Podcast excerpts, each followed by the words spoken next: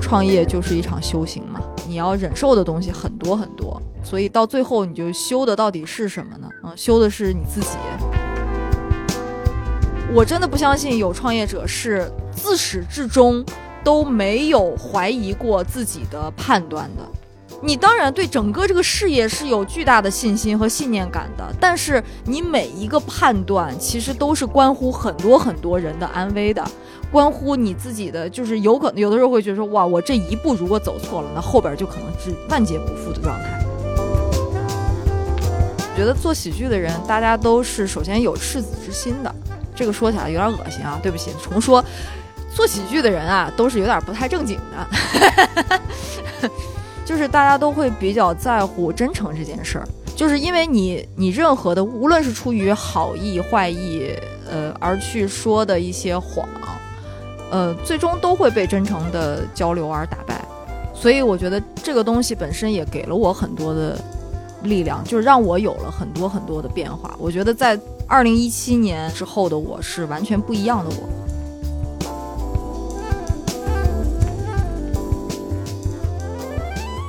Icy，单立人喜剧的联合创始人，和石老板不太一样。Icy 呢，并不是一个喜剧演员，所以他在单立人创业的这个过程，心中的那种坚信到底是什么？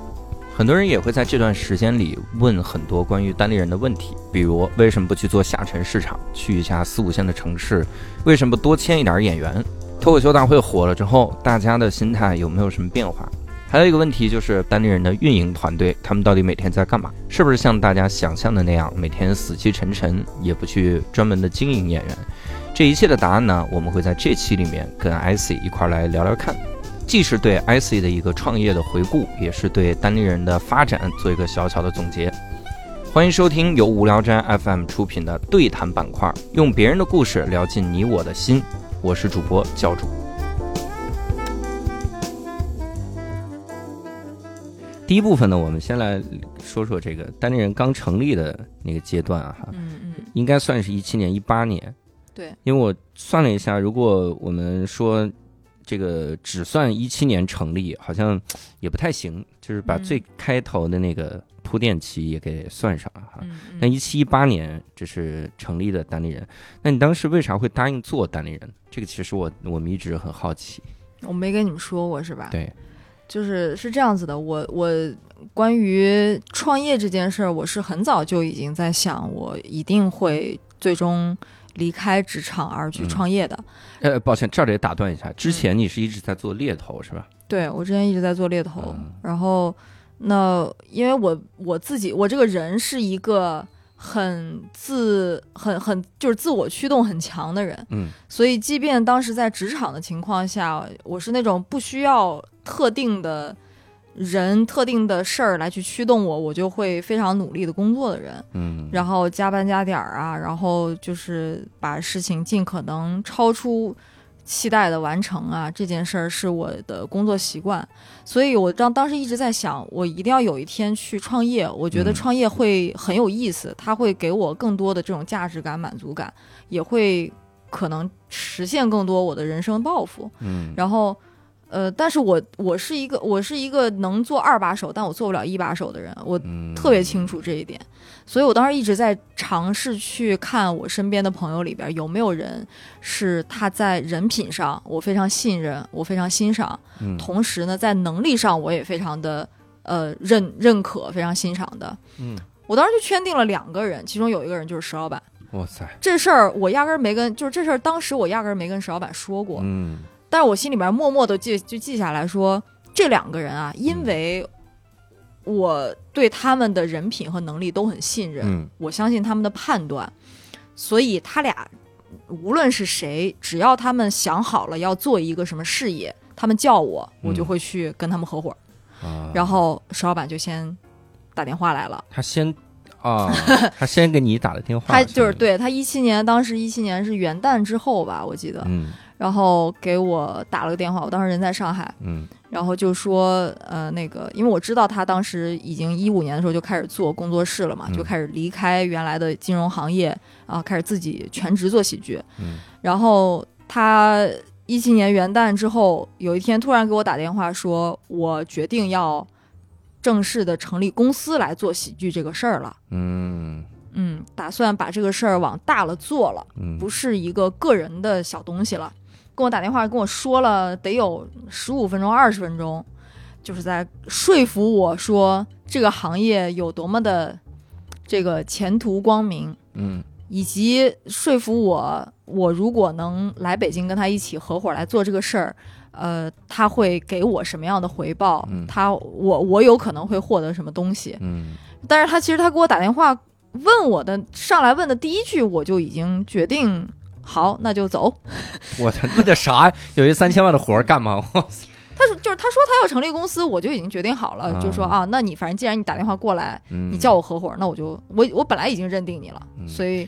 就决定说要来北京，然后那个那个时候也不挑行业啊，哈不挑啊，你就自己嗯是也不挑因为我觉得我信任他的判断嘛，嗯我信任他的判断，我觉得他的判断是。呃，我信我信任他的能力，所以我觉得他的判断一定是他深思熟虑的理性考虑的结果。嗯所以他说做喜剧，而且他判断喜剧行业的未来是发展是光明的，嗯他也是相信这个事业的。嗯那 OK，我就跟他一起做，哇塞我就我就跟他合伙。嗯，然后，所以至于说他后边说那些不拉不拉不拉的说服我的东西，我其实压根儿就是没嗯听进去，我压根儿对我压根儿不需要听，我也啊没在意，啊我就一直没吭声，我就嗯嗯嗯嗯，然后。他说完了以后，我说好，我说我明天去提辞职。啊，我以为说完了之后反而还减灭了一点决心，说这要不听后边的，我就跟你一块干了，我这后边的一听就不行。嗯，对，反正就是就是嗯觉得说很信任这个人，我们俩也确实当时也认识的已经有好多年了，嗯嗯，然后就觉得我知道他从小喜欢喜剧，我也知道他确实是就是真心的热爱这个东西，他相信这个东西，嗯啊、眼睁睁见证着他放弃他的高薪的金融行业的工作，对吧？然后开始进入到颠沛流离的、 呃、这种，就是就是吃吃完上顿想不到这个没下顿儿的这个生活嗯里边儿，他有一段时间是挺让人感慨，他说他这个有一天兜里就二十块钱，他说他这个吃了一碗面，他嗯，嗯他特别逗，他说他拿着这二十块钱，然后还吃了碗 面。吃了碗面，然后在想下一顿吃 什么了，就想明天就没钱了。我操！我看到的时候很震撼。我要只有二十块钱，我先买四十个馒头， 至少这个月我能撑过去。我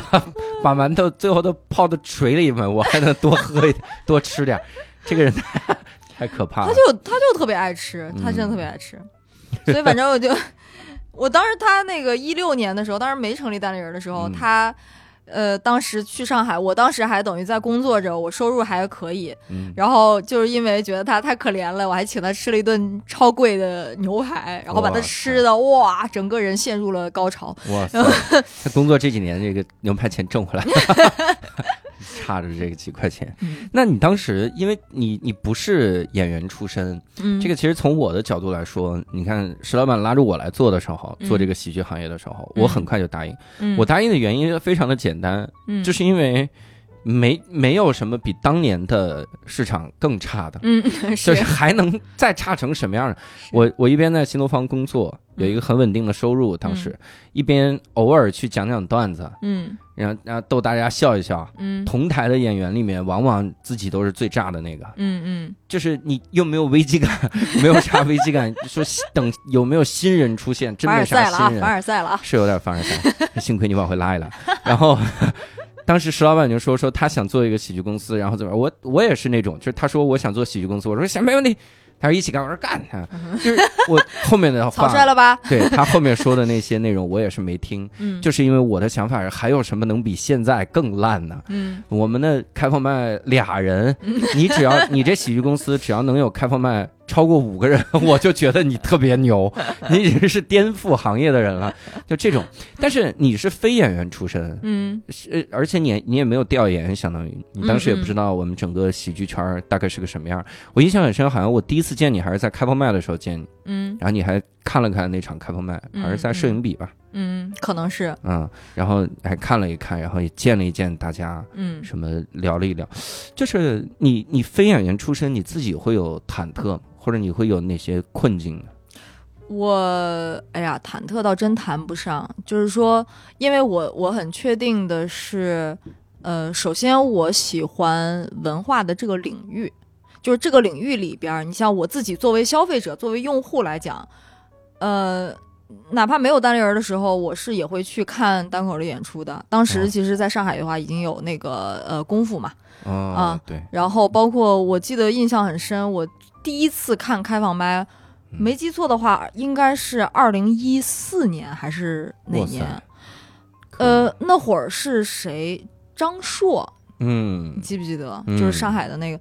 我还记得特清楚。他上台，他说他是新疆人，他讲了一个屎尿屁的段子，嗯，哎，这个逻辑我没呃不搭上，真的就是就是俩很段了哈，就是俩烂嘛，段，就是烂嘛。嘛，真的讲的不好，他我啊嗯后来跟他也聊过，我说嗯我说你记不记得你当时在那个哪哪哪儿 啊？然后一个开放麦，一个真的一个小房间，就是观众也稀稀拉拉没几个， 嗯，然后你上去说你是新疆人，我一听哎老乡挺开心的，就啊嗯然后后来就是开始讲了一个屎尿屁的段子，我听这是什么玩意 儿啊？什么玩意儿？维语里面屎尿屁不这么说。这种然后感觉，呃，我还一四年大概一三年还是一四年的时候就开始当时看上海，在上海看那个《飞来即兴》。嗯啊，所以作为消费者来讲，文化类的产品，我本来也是消费者，嗯所以就是喜欢吗？肯定是喜欢的。嗯然后有感觉吗？我对内容就是有对内容内容产品是有感觉的，呃，所以这个领域我本身是 OK 的，我没有什么要去也自己本来不喜欢，我要硬要去培养这个兴趣，因为我做这个事业没有这个过程。然后至于说是不是因为我自己不是演员出身，包括我平常生活里边，我总觉得我也不是一个特有幽默感的人，嗯它对我的工作有没有什么影响，或者让我觉得困惑呢？我觉得还好，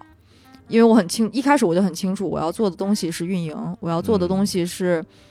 呃，喜剧人，大家有自己的艺术的价值，嗯大家创造艺术价值，而我的工作就是让这个艺术价值去。呃，把它包装啊，或者通过各种各样的一些产品的这种打磨呀，然后最终让它产生社会价值和经济价值。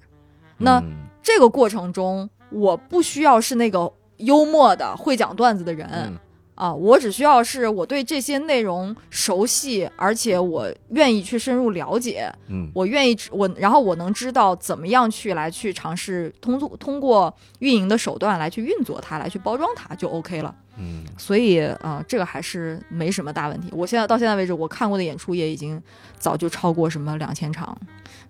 多少场了，所以呃不是什么问题。啊，我我是想想到了一个事儿是啥？嗯就是从新东方出来的很多的创业者，他们其实很多，就比如当年啊哈，嗯从新东方出来的创业者也做教育培训行业，啊，然后他创立的这个公司呢，你发现他管人就非常服气，就人非常服管，为啥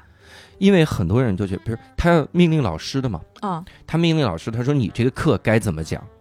你这最好再设计个什么课，咱们这六月的时候你应该再设计个什么。老师是很听的，嗯，因为为老师觉得你是以前新东方的名师，然后你也是哦圈里都有名，嗯，我们信你。就你这么说，我们我们知道你这个建议是有用的，它是有嗯嗯经验的。嗯所以服管。但我也见过很多这个，比如说到新东方也好，或者到其他教育培训机构也好，嗯职业经理人，嗯职业经理人说的话底下就不管。嗯我印象很深，有一个机构有一个老师跟我聊天，嗯，他们对职业经理人跟他们布置说，这个阶段我们应该设计一个什么产品，嗯讲一什么课，直接就在底下骂这人，就是你嗯懂个屁呀、你什么玩意儿？你教过书吗？就这帮人啊，当然也有他们的不对啊，哦但是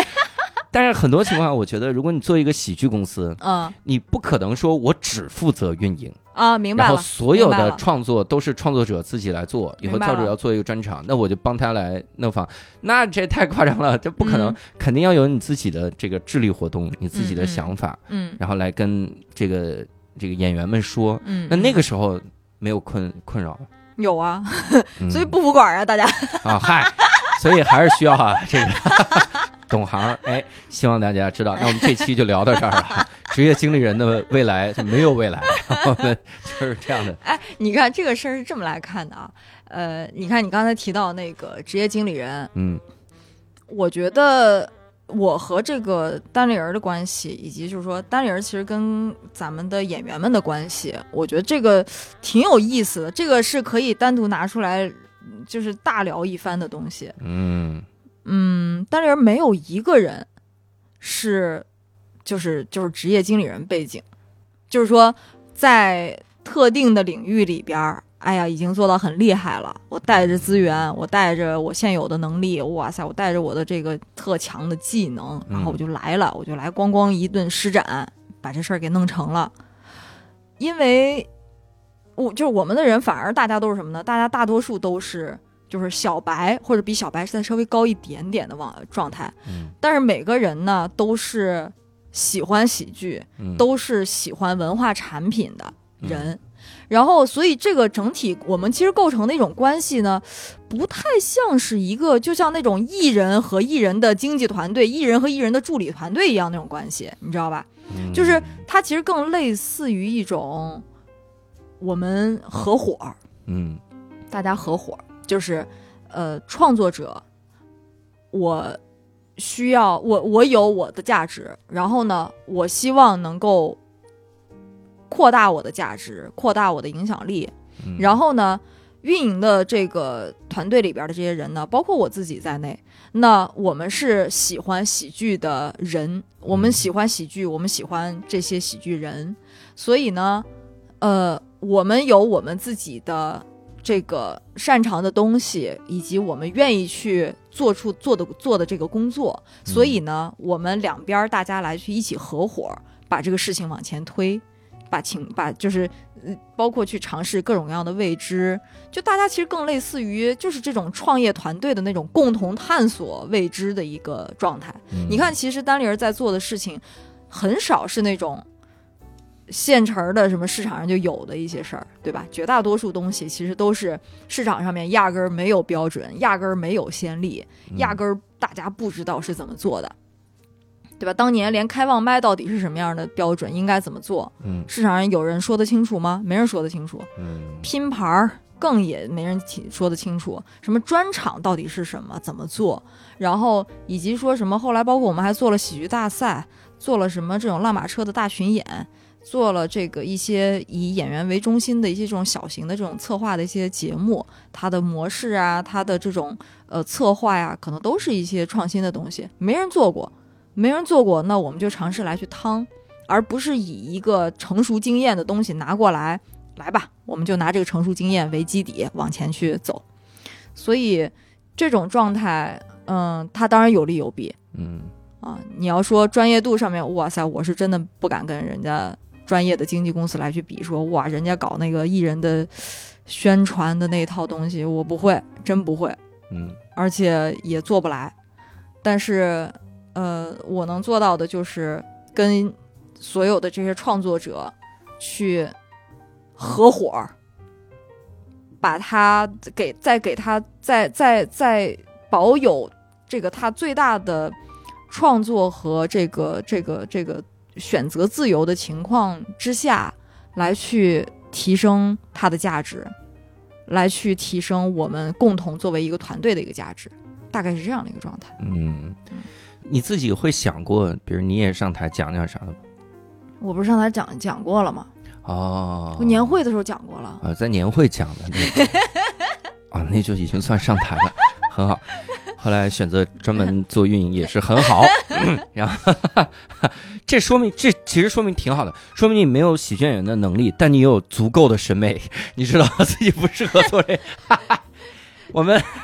哎呀，一会儿再把你聊哭了。石石老板当时创业的时候跟我说，就他拉我的时候，一六年年底的时候，他就说已经有一笔投资款到位了，嗯他说拿到钱了。嗯我是在一七年四月还是五月才知道一直没到 位，嗯，他是好像一直办演出，办到一七年得是六六七月，对对好像才拿到钱。是我当时都震撼了，我说那这六个月我们是活在一个什么样的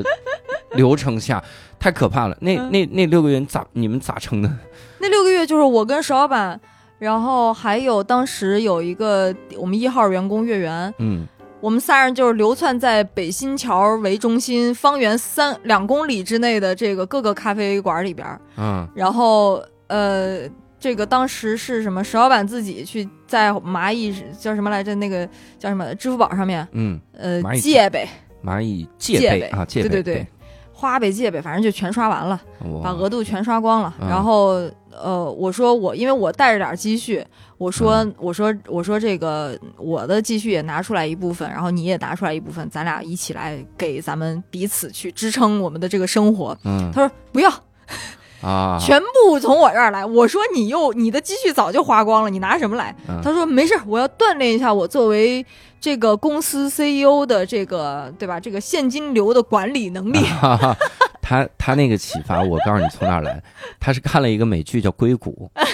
真的，那个《硅谷》里面那个 COO 就开始画那个现金流的图，他就那么画的，他之前就说过，画了一个表，说这样再下去三个月之后就完犊子了，对对 对，他画过那个那个表，就在那儿算嘛，算什么时候这个这公司就完蛋了，然后嗯就在那儿发工资，发工资都是直接现金啊，嗯就是什么转账，然后但是呢，把所有的这个收入支出一笔一笔，连花了十块钱买了一杯咖啡，买了一杯苏打水都记得嗯挺明明白白的，当时那个台账记得 Excel 里边儿，然后演出就演出，不演出的时候就窝在咖啡馆里边儿。嗯他之前不是老早有一个段子，就说什么我们在咖啡馆里办公，嗯然后中间要是出去吃个饭，还得找人在那看着杯子，然后省得人家把杯子给收了 还。得再点一杯，对，太可怜了，我天差不多是真事儿。啊！我当时算了一下，其实那因为那个时候的演出，我算了一下，就是在那个小金厂胡同。嗯，啊，中美喜剧中心对对租的人家那个屋子，对，一场四十张票，嗯，五十块钱。我说这一个一个礼拜收入就两千 块钱，然后给演员还要办开放麦，嗯有的时候还卖不出去票。嗯，我说这投资款，那我当然以你为投资款你拿你以为到是投了，资款拿我到？也拿。到。我说投资款不能这么 用啊，你这家伙。 然后再后来才听说没有任何投资款，哎对呦哇塞！我说这差一点点就完了，这公司。那会儿的那个商演，就是那个小剧场那个屋子塞满了，就往最满最满最满了塞六十、60个人，嗯，然后。开放麦当时都不叫开放麦，叫做免费演出。对，然后因为就是说这个叫开放麦这个名字呢，怕普通的人，因为当时没什么这个普及程度嘛，嗯对吧？有门槛大家不知道什么叫开放麦，对，嗯索性就叫免费演出。免费演出，顾名思义呢，观众是不花钱来看的，对，但是为了让观众。来看的时候不被这个，因为场地方人家说白了让你做活动，原因是人家方便卖酒嘛，对卖东西这嗯有有营业额，呃，但是你要这个店家要是老是围着观众说你点酒，你点酒，你点酒，嗯那这个体验不是不好吗？嗯所以呢，我们当时就说，那你别逼观众点酒啦，嗯我给你一场多少钱的费用，嗯然后这个几百块钱，你你就观众他想点酒就点酒，算你的，嗯不点就不点了。嗯，然后所以当时呢，这个商演每周小金场这个商演算下来，坐满的情况下，单场的毛利可能是三百块钱，哇塞，这个但是场地也进太贵也确实有的时候会坐不满。那那嗯当时五十块钱还送瓶啤酒呢，呃啊！对哎，对，然后。那个像这个开放麦呢，就更是就是净赔，嗯，每周一场，就是几百块钱就赔出去了。嗯所以确实当时就是一直，我觉得就是少板咬牙挺过来的。嗯，嗯因为我我当时记得，就开放麦这个就不让点酒水这个事儿，嗯，其实也已经比我们最早参加开放麦好太多了。啊，我们最最早参加开放麦的时候呢，演员演员必须自己点一杯点酒 水，对，我是花钱参加开放麦对， 练我的段子，我去。那个时候真的，我发现好几个人，他们就一直在讲老段子。我说嗯那是真 有钱，你就是想来消费，你根本就没练新段子。哇塞， 真是可以。当时有舞台就不错了，嗯对吧？你哪有多少机会去上台演呀？对，哎，我记得你们聊了一期，就是你们好像聊那个喜剧俱乐部，在一言不合、啊，对对对，这个已经被废弃的音频节目。 我记得你们在在那个一言不合里面聊了一期，嗯，就说开放麦这个东西，它本来就该收钱，嗯，它本来就是一个应该收观众钱的这么一个演出，嗯只不过我们第一开始不收钱，后面才开始收钱而已。嗯哎，我觉得这个逻辑是挺挺对的哈。嗯嗯嗯，但是后来我发现有一些市场也是很奇怪，就是某地市场有的俱乐部什么开放麦一百三十一百三十 块钱一张票，我说你这观众进来一百三十块钱听的是你最新的段子，你这观众不会退票吧？后来我想多了，他们开放麦都讲老段子，我真是各种各个维度都是 错的，但但竟然让一百三十显得合理了，我靠！你就直接告诉你办演出不就行？ 很奇怪，反正那个那个时候，因为你看啊，我记得石老板找我的时候，嗯最早的时候其实是劝我全职的，嗯嗯，但那个时候我说不要全职，嗯因为我觉得我一旦全职了，就这个收入锐减，那都不是锐减，没了，没收入，那怎么办？就那种情况，下，啊我会特别没有安全感，我肯定不会专心在单口喜剧上，嗯，我肯定会是想一切挣钱的办法是，我得让自己是活下去。对，所以我我那个时候没答应，嗯但是石老板给我的感觉就是，他一方面在劝全职的演员，嗯就多多一些全职的，嗯一方面在拒绝各种想来单立人的 全职的演 员，就那个时候你的心里想的是，就一一七一八年嗯，单立嗯人的全职演员越多是越好嘛，嗯，当时那个阶段其实是全职演员，就是是这样，就是说，如果嗯、呃这个人明确。就是用我之前老说的话，就是是个好种子，嗯，就是他呃不是说他不是只是说他天赋高啊，嗯就是他具备一定天赋，同时他是你能看得出来他是真心的，非常的想要专注这个东西，他是从嗯喜剧这里边去获得乐趣的，嗯，然后他有动力和有实际的行动，愿意去投入在这顶上。当时时在那个阶段，其实是，呃，从公司角度来讲，我们希望越来越多的人能够全职，或者说是投入他大部分的精力在这顶上，因为那个时候市场是缺人才，缺的很厉害的。嗯呃，当时觉得说市场一定会爆发的起来，但爆发前得有积累吧。嗯对不对？人才的积累可不是像什么对吧？你种个种个韭菜，你种个什么东西，那几个月就好了，就成了。嗯这个创作的习惯啊，对吧？创作的这个作品的数量啊、质量啊，它是需要时光去真的是慢慢打磨的。嗯那你投入的时间精力不一样，那就是最终收获会不一样。你像当时我记得一八年的时候，像小鹿啊，像梦涵和庄园他们，其实都是一八年的时候开始去全职做这件事儿了。就大家反正是当时那个阶段去全职投入在这个行业里边做事情的人，现在就真的仍然基本上都还是就是仍然留在这个行当里，嗯，然后后而且我觉得是，呃，在在享受了这个行业现在这个阶段有的红利的嗯啊、享受的程度不一样，有些特别高，有些特别，有些是一般的，但是大家都是能够感受得到，那时候投入精力，现在就是会有收获的啊、然后，但是没有去投入很多精力的人，实话说，我觉得。就得分情况，你像对你来讲，我觉得那个时候你没有去全职也是好事儿，嗯就像你说的，我之前我自己也很担心，我觉得我自己我的我的爱好一定要不能成为我的赚钱的方式，对， 就是这我以前一直有的一个迷思。嗯我现在不是不不完全这么觉得，但还是会觉得说，你刚才说那个很有道理。呃，假如在那个时候你全职了，那个时候大家的行业里边收入可没有多少啊，嗯对吧？你说让公司当时直接给你发工资，我也真是发不出来啥。对公投司资款当都用我 身上了，对，真是发不出来啥。那嗯只有演出，而演出的频次，那个时候虽然因为单人儿的出现，演出的场次频次在北京地区都迅速的涨上来了，嗯但是仍然跟现在没法比嗯啊！现在已经是全北京，你想多少个俱乐部啊，多少个厂牌在做演出？嗯当时就是单立人一家，光光撑一周撑了个四场五场，已经算了不得了。嗯嗯，所以，嗯、你像对你来讲的话，或者说跟你类似的情况的人，在后边的时间慢慢开始投入更多的精力，其实是对的。嗯嗯，那你后面为了了解单口喜剧，你做了一些自己的准备没有？一些个工作上，我就是一直看演出啊，看演出，嗯看看啊专你场，看演出，这属于经验自然主义的 学习，你也不是结构主义的学习，你应该上系统培训课呀、 理论上。也没上过，肯定上过呀，开玩笑，啊都上过。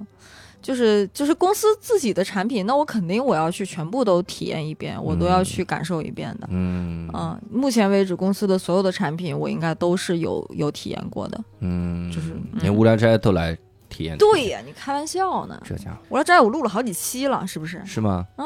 那怎么没有一期大家记住你？嗨， 然后这个来评论区给我刷一刷。瓜子的达人，各 位那期可是聊得很好啊。 还有之前去马尔代夫，哎，嗯什么马尔代夫、去的哪儿？摩洛哥摩？洛哥那期，我就一下就说对 了。然后那个， 哎那个时候初期的时候，你们办演出会有一些压力吗？压力主要来自于哪儿？当时的压一力就是就是卖票是个压力，嗯，然后卖票一开始是卖压票力，真的是他娘的压力。我记得印象很深，就有几场四十张票，嗯，真的就死都卖不出去，嗯就是大家送，然后嗯找周围的亲戚朋友。我那个时候甚至还就是 公众号抽奖，嗯我自己的公众号，然后抽奖。我那公众号叫看电影学英语，你想我我公的众号妈抽奖呀！哎呀，就各种反正聊聊英语的这个公众号都抽奖，送三张单立人的票。是，那会儿真的就是还到现在看那个公司的那个系统里边儿，嗯，我们还有当时一七年、一八年的时候记录的一个就是赠票渠道，你知道吗？吗就是如果票没卖完，卖完、可以有哪些哪些嗯道地方去联系一下，然后可以让他们去送点票出去，啊你知道吗？哇塞，特别惨。然后，但那个时候还就是我们当时就已经是定下来说，那个思路就是，比方讲啊，五十人的场子，嗯我们什么时候做到基本上这场演出开始开票、开始卖票之后的两三天，光机就差不多能卖完，嗯然后每一场都能够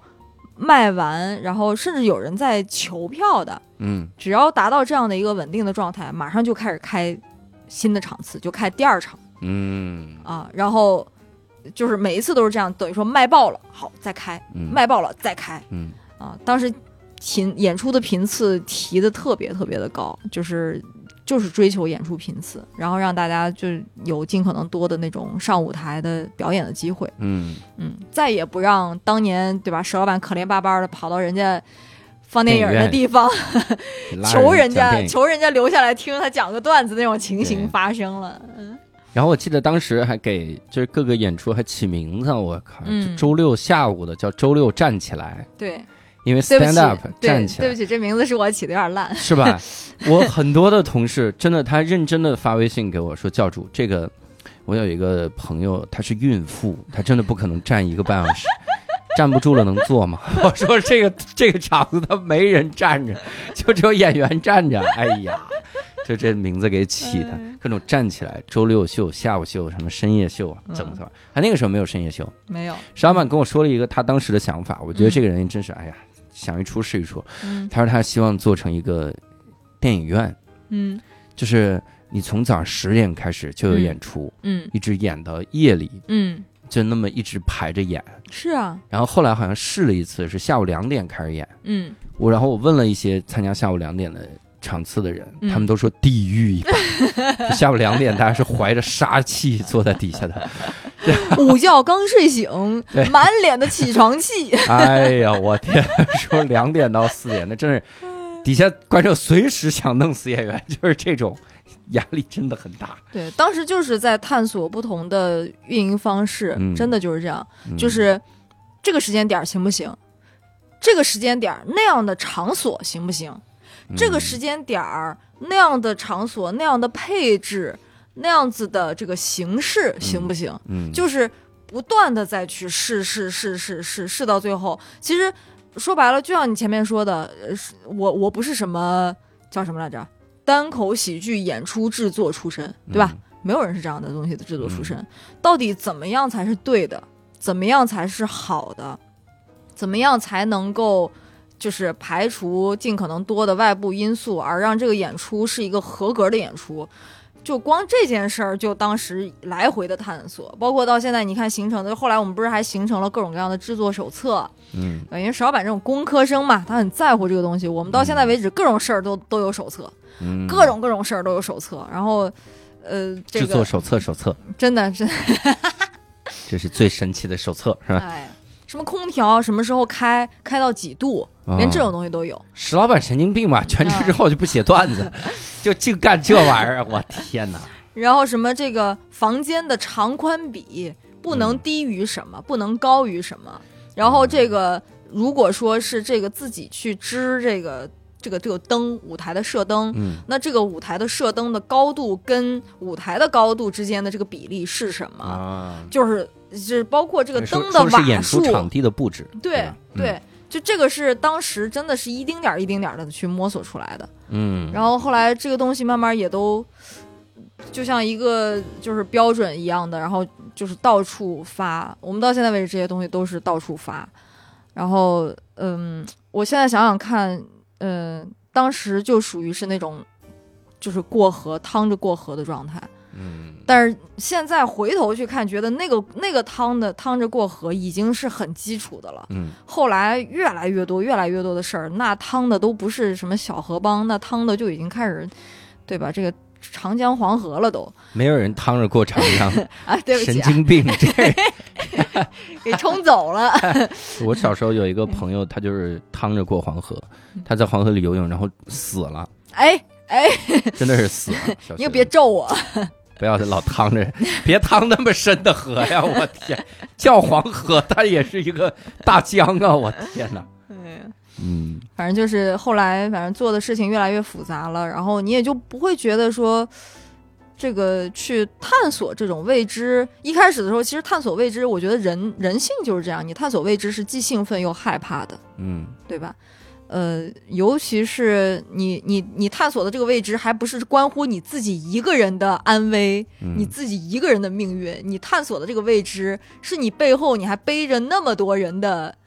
呃，这个他们的命运，他们的对吧安危。嗯这种情况下，你去探索的时候，你的那个恐惧感其实是非常强的。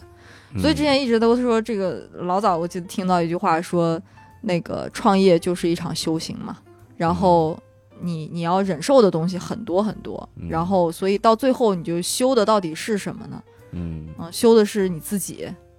我你说到这个，我想了，我想起一个事儿，嗯，你你你自己是一个就是物质欲望很强的人嘛？比如买不东是西买啥？不是但是我们公司司老有龚律师的快递，这个我给听众解释一 下，这是你烦我死了我寄来的。烦死我了，我第一次觉得你和石老板特适合创业是什么时候？嗯是我当年在新东方的时候，嗯因为就是单立人就在初期的时候，嗯我因为我发现你们俩真的花的特别少，就精打细算，一分钱一分钱掰着花那种。因为当时我有一不是个没钱呀、新东方， 你看现在单立人稍微挣了一点儿，也没怎 么花。这个还是天天到处关灯关还空是调关，灯、关空调。 刚才我这屋录制的这屋没开空调，然后艾 C 说：“你这咋不开空调呢？你这也不用这么节省吧？”看艾 C 已经有钱了，单立人有钱了，各位，无聊斋没赚钱，单立人是赚钱了啊！这帮人，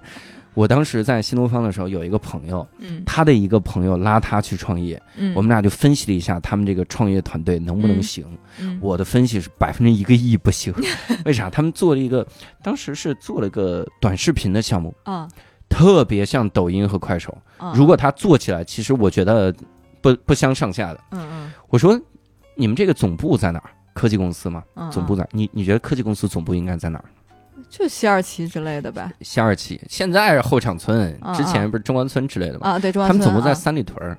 我说啊，一定是我的错觉，你这个肯定是三里屯儿特幽静的地方，对不对？嗯他说就在酒吧街的后面。我靠！我说那大家一定是想修行，克服自己不喝酒的欲望。嗯他们说这我们那公司创业公司不加班，晚上都去酒吧。我说你这公司仨月之内能活下来，我叫你爷爷！我说一个月就黄了这 公司。哎呦我天哪！我说这这创业者不能物欲 太多，还是要满脑子满脑子想着这公司的事儿。嗯你那段时间一七一八这两年哈，可以算下来，呃，你自己的主要的焦虑会来自于哪儿？主要焦虑，呃，一个是我跟石老板当时其实是其实是在磨合期，嗯我们俩虽然认识很多年了，但是你说共同共事真的没有那么长的时间。嗯呃，那个，所以说一七一八年呢，一个是我们俩在我们俩的工作方式，我们俩为人处事的一些待人处事的一些方式，呃，思维方式都在去进行磨合。所以当时我记得是挺经常，那个那会儿如果就在的同事，像什么安琪之类的，他们应该都知道，那会儿我们俩老是拍桌子吵架 嗯，啊、然后嗯就是动不动我就情绪崩溃，我就在他面前大哭。哇塞，你这啊也这太都是吓人这了啊对，这都是你们那个反正可没看到的东西。嗯然后呃，另外一个一七一八年，其实比较多的焦虑都来自于就是赚不着钱嘛，嗯就是就就是穷呵呵的，因为你在花的投资人的钱的时候，那你当然你不是你自己赚的钱，你当然会一方面呢，你知道说我花的这个钱是为了中长期的一个呃更好的一个结果，嗯那你要去不仅说服别人，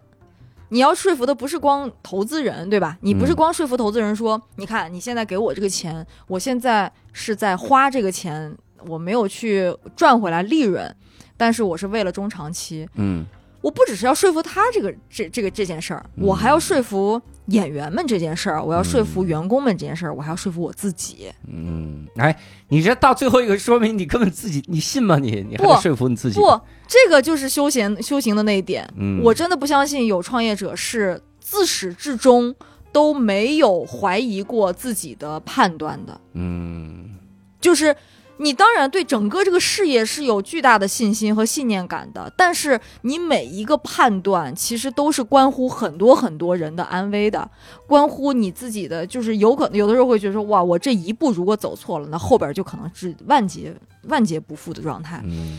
那你每一个判断，你都在反复的来去推演，反复来去推敲，反复的思虑。嗯所以当时其实有很多很多的纠结，内部的、外部的，然后你要去平衡。而且我我之前没创业，你你怎么知道？哇塞，你有太多创业的以后，你才知道原来。你看到外边的那些，就是你看到的这个世界里边有很多很多的一些事情，比如说你说你以前看一部电影，嗯，你觉得这是烂片儿，太烂了，怎么能有这么烂的导演？怎么能有这么烂的制片人？怎么能有这么烂的编剧？嗯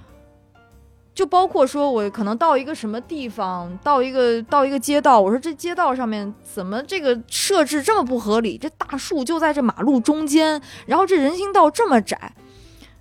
创业以后，我就发现有好多这些东西我都开始能够理解了，因为我自己就在面临嗯类似的一些复杂的需要去平衡的情况。我一七一八年的时候，我感觉是就是在去做这样的一种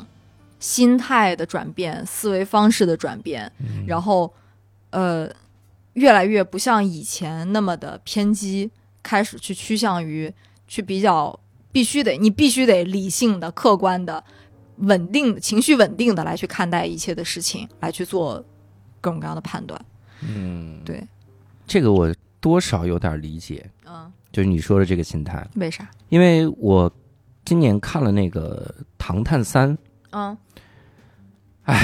就是这个电影。哎， 《唐探三》，我大学的时候如果看到一部我不喜欢的电影，嗯我就开始认真的看后面的字幕，嗯。就就认开始真的骂，看准备演职准备员表好。骂那个，不不不，就以后再看到导演、制 片、监制绕着走，一定绕着走这些人。然后比如说，哪怕你监制是宁浩，嗯我靠，他变了这 孙子，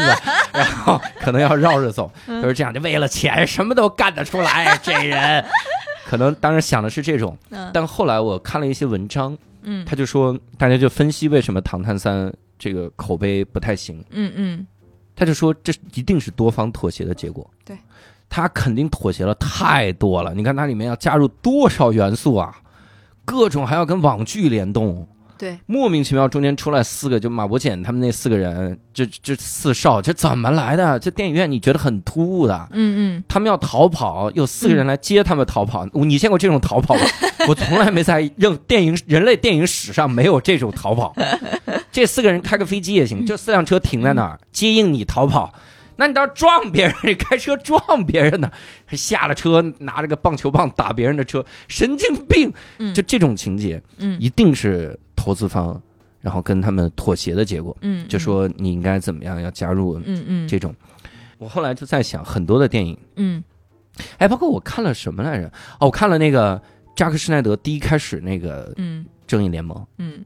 然后我今年看了他导演剪辑版《正义联盟》。嗯我看了导演剪辑版之后，我在想，我看过《正义联盟》吗？就这里 面每一个情节我都不记得啊，嗯这也太屌了！这个这个电影为什么没在院线上呢？就这个嗯嗯感觉，大家跟多方的玩命的妥协，这嗯个嗯最后可能上桌了，端上来就是一盘屎。嗯 嗯但是这盘屎，我我后来，因为包括我自己做一些项目的时候，我也在嗯想，嗯我在想，如果我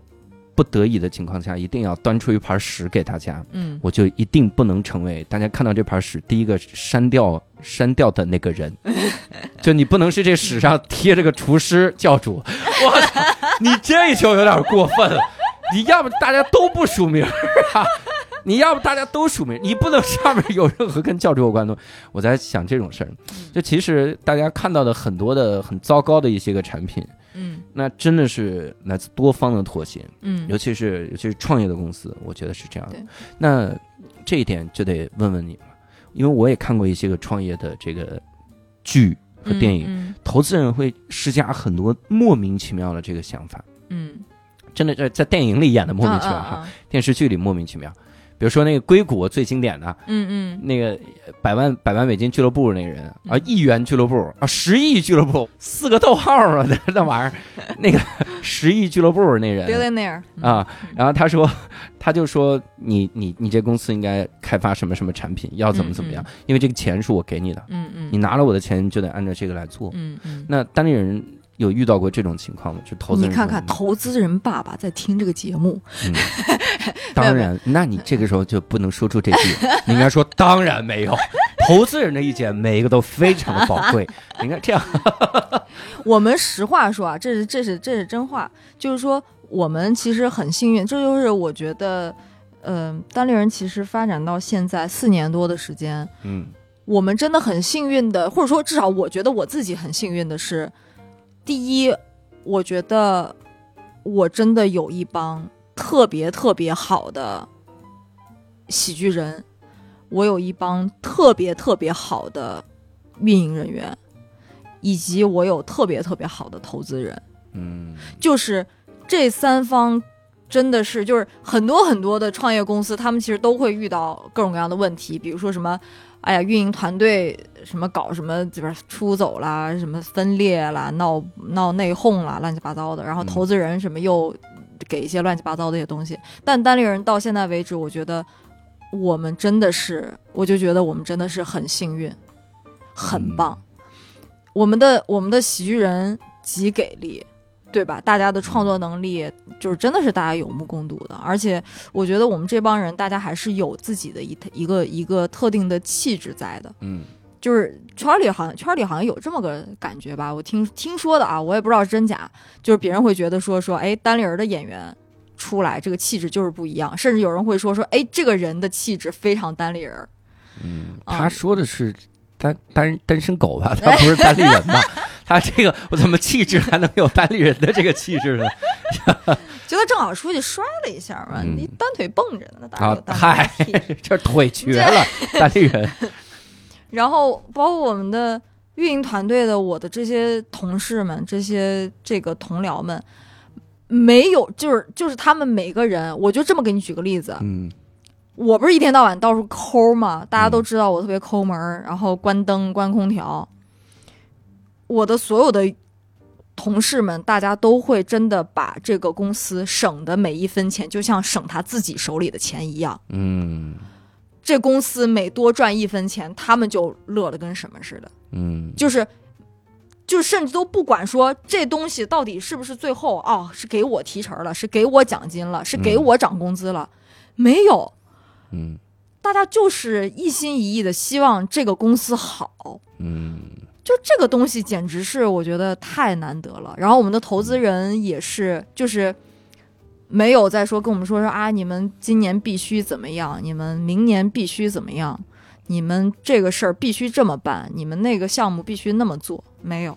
嗯，就这个本身这个东西是让我觉得有真的是莫大的力量，嗯，非常非常好。所以，呃，人都说什么创业其实挺苦的，我觉得对我而言，虽然创业是一场修行，但是，呃，我都不敢说我是苦中作乐。嗯，嗯，我我的我我有好多要克服的问题，克服的困难，它跟我平常能够感受到的这种，嗯、不管是在办公室里贼欢乐，对吧？贼开心，大家一天到晚到处都是，就是到处都是在在在玩儿，在嘻嘻哈哈，真的就是这公司就是一群小朋友，对吧？嗯我们刚去团完团团建完，哇塞，团建里边到处拿着玩具手枪在那 biu biu biu biu biu biu。嗨，这些人太幼稚了。哎哇塞，是也不知道谁这么幼稚啊！是啊哎呀，谁呀拿了个真是枪在那儿对着我的，对着我的脑门儿叭叭叭的打。开哈，啊，这太弱智了吧！我天对哪，，也不怎知么道会有是嗯这么喜欢玩枪的人？我可没拿一把，我拿的是两把。谢谢各哦位，，咱们这拿一把的也太幼稚了。也不知道谁回来以后又非要再去买个买个玩具狙击枪。我哎那呀狙击枪可好看了，你你到时候你等着被狙击吧！你这种人，你瞧不起枪的人，总会遭到我们枪神的报应。嗯，反正就这种就真的很开心，嗯就是而且实际上我觉得喜剧这个东西，它其实是大家都会应该我我相信可能有很多的就是观众什么，大家都会有那种感觉，就是说做喜剧的人比较的单纯，比较的嗯真诚。嗯甚至有好多人说单立人很理想主义，对吧？理想主义者的胜利， 就这种嗯，那种感觉。然后也是没有别的公司可以往上 加了，非往那个这个单立人身上加，说挑了半天。哎，就就就就他吧，哎理想主义吧。这是上一个理想主义公司，那手机都出没了，哎知道吧？哎哎，那你手里拿的是啥？我手里拿的是啥？我手里拿的是他们最后一款产品 R Two，嗯哎呀，，我是 Pro 嗯，哼然后那个呃，就是就是，我觉得做喜剧的人，大家都是首先有赤子之心的。这个说起来有点恶心啊，对不起，重说。做喜剧的人啊，都是有点不太正经的，哎，这个对，然后就是大家都会比较在乎真诚这件事儿，嗯就是因为你你任何的你任何的，无论是出于好意坏意，呃，而去说的一些谎，呃，最终都会被真诚的交流而打败。嗯然后，所以我觉得这个东西本身也给了我很多的力量，给了我很就是让我有了很多很多的变化。嗯我觉得在在二零一七年之前和二零一七年之后的我是完全不一样的我。嗯嗯，对当然是因为我过了三十岁了。啊，嗨单立人运营团队价值观极度统一，体现在一件事儿。我跟各位啥呀说一下，最近单立人他们众筹买了个制冰机。第一开始说众筹买了制冰机，我还很感动。我说你看，小伙伴们为了提升自己生活的质量，大终家于开就始，就就追求品质，买了个嗯制冰机。我操！我过第二天我就看制冰机上贴着条儿说一一块钱四块冰，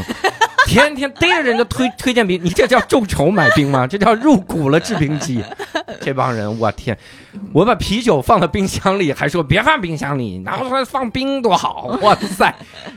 瓶儿装了啤酒也往进塞冰块儿吧，我你现在入服了股 我溢价只要百分之十，我跟你 说入股不亏，我也 会不亏。入一入啊。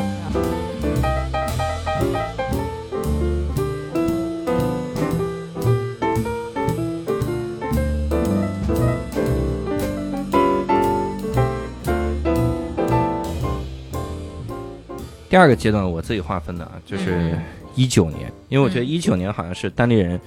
有起色的一年。嗯那个时候我印象中是就是开始一票难求了，嗯但我有一个明显的感觉，就是有一段时间一票难求，有嗯，明显的淡季旺季，对，没有出现就一直一票难求这种这种情况。嗯嗯嗯好像那个时候我印象很深，好像即使是一八年年中还是一九年年中，嗯郝宇还要在各个单立人的粉丝群里说，然后大家快买这场吧，这场我有新段子， 拿这个吸引大家。插画师太可怜 了，对？吧？ 这个郝宇老师真的是可可悲。然后我们 那那个你自己从运营的角度来说，因为我们肯定是不是不是一个很直观的感受，嗯你，自己会觉得一票难求，大概是什么时候呢？因为我觉得就是一八年的时候，其实我们就开始感觉到有明显的淡旺季的概念了，嗯就是每次到这个一年里边儿的，嗯，十二月一直到十二月、一月以及春节之后的，呃，两个月，对，再加上暑假的两个月，嗯就是每年是这么三个点儿，嗯就是一个旺季。嗯啊嗯，然后基本上就跟大家这种什么过节、休闲的这个时间点儿是重合的。其实就是大家确定要辞职了，然后年后拿到了年终奖， 开心这俩这四个月百分百。哎呀，反正是我记得我印象中是每一次是说这个每年的往往啊二三月份儿是比较淡的时候，嗯一个是就是就是呃就是假如说它正好是赶上春节春节之后，那还好；它如果正好是就是跟春节春节那个时间点儿冲突了，嗯那么那个时间点儿可能会比较淡。为啥？嗯因为 Q 一好多公司在做预算。啊，就是特别忙的时候，各个公司什么做预算或者做那种什么年度的一些什么总结之类的，嗯那个那个时间点儿嗯就会、就会比较淡。我们这观众群太固定了，我们招点大学生的观众了。真的是，但反正是一九年呢，我印象中确实是，就是一八年到一九年一直都是在就是一点儿一点儿一点儿一点儿继续往上走的。嗯我因为每个月我们都会要去做月报，呃，这个给董事会来去看，嗯，然后每半年每每一个季度都会去做这个一嗯个季度的总结嘛，对所以我们的数据其实是一直在往上走的，一直在往上走的。一九年呢是正好因为，呃，我们做了一个全国范围内的一个小巡演，走了十三个城市，我们派了演员，派了工作人员，大家嗯不回头的全国走了一遍。嗯，不回头，就好像这些人就再也没回来。哎呀，我天！那个谁，呃，旅行者一号，哇塞，这是发射出再没回来，联系到外星人再回来，外星人给你送回来。当时反正就是做了那样的一个东西，就是做那样做了那样的一个巡演，到现在为止还有好多人在说说，哎，什么时候再来一个浪马车啊？我们当时叫做浪马车，然后呃，因为那个事儿呢，我们开始走向全国各地了，嗯这是一九年的一个新的变化。对，然后呃，本来我们的大大本营就在北京嘛，然后呢，嗯后来因为那个浪马车的原因，我们在全国各地发现，原来我们在各地其实都有一些我们的观众这个观众群，嗯在当时我记得在杭州两百六七十人的剧场，嗯，然后光光坐的满满的，然后还有好多人求票，对，深圳也是，啊嗯深圳是四百人吧？对深圳可能有，我也不知道具体，已经有点有点忘了。那个时候，我天呐，哪儿单立人哪儿哪儿有几个演员演过四百人的对场子？我对天！然后卖个拼盘儿卖四 百人，对吓死！还连连演两场，对，当时觉对得我靠，我我有一度觉得成了。我该不会是绝症，然后大家雇来的人演的这一出吧？ 是是。然后演完了之后说教主开心吗？开心。嗯这是你的诊断报告， 你可以上路了。我倒担心这种事儿， 哇塞！嗯对，当时也是就是克服巨大的这些就是就是困难，把这个事儿给做做完了。然后那个，然后接下来，而且做完还没完，做完以后立马就决定说，我们再做个大赛，做个原创喜剧大赛。嗯你想，因为当时是浪马车是二零一九年的九月份儿回来的，嗯，呃，然后呢，原创喜剧大赛是十一月十一号，我记得啊特清楚，十一月十号开始的。嗯，然后，那也就是说，在拉马车大家回来之前，我们就已经开始有这个想法，在讨论要做比赛了。嗯我们的比赛要全程直播，多机位直播。嗯公司里边没有人知道直播推流是怎么回事儿，嗯然后，然后现让我们的导演去学直播是什么技术，需要什么设备，妈呀要怎么弄。我们导演一个礼拜把这事儿给搞明白，知乎上搜索排名第一的推流是什么？就是核桃搜的，然后反正一九年确实是一个小分水岭，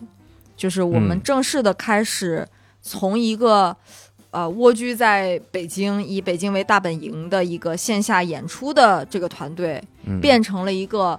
呃步伐走向全国，而且呢从线上和线下都开始有一些新的拓展的一个公司。嗯所以才敢。光基我们在二零年初的时候，二零年元旦之后，我们就签了一份合同，说我们要搬到一个啊园区里边儿去，正式有一个办公室。啊，嗯因为之前一直一直是在民房里边儿办公嘛，对，嗯人家连连发票都开不出来的那种民房。太可怜了，然后结果光基元旦之后签完合同，疫情就来了。疫情说好，你 牛逼是不是？来，我来看谁牛逼， 哈肯定是你签合同的时候，还有什么能阻挡单立人？疫情说，我跟你牛的，那跟你说是修行吗？对吧？修什么来着？但是呃，回到一九年哈，嗯我在想，因为嗯，我看到的大多数的俱乐部，他们都是有了一点点这个积累，有点名气了之后，嗯就开始迅速下沉，嗯因为下沉能挣到钱，这个在教育培训行业也是常识，嗯嗯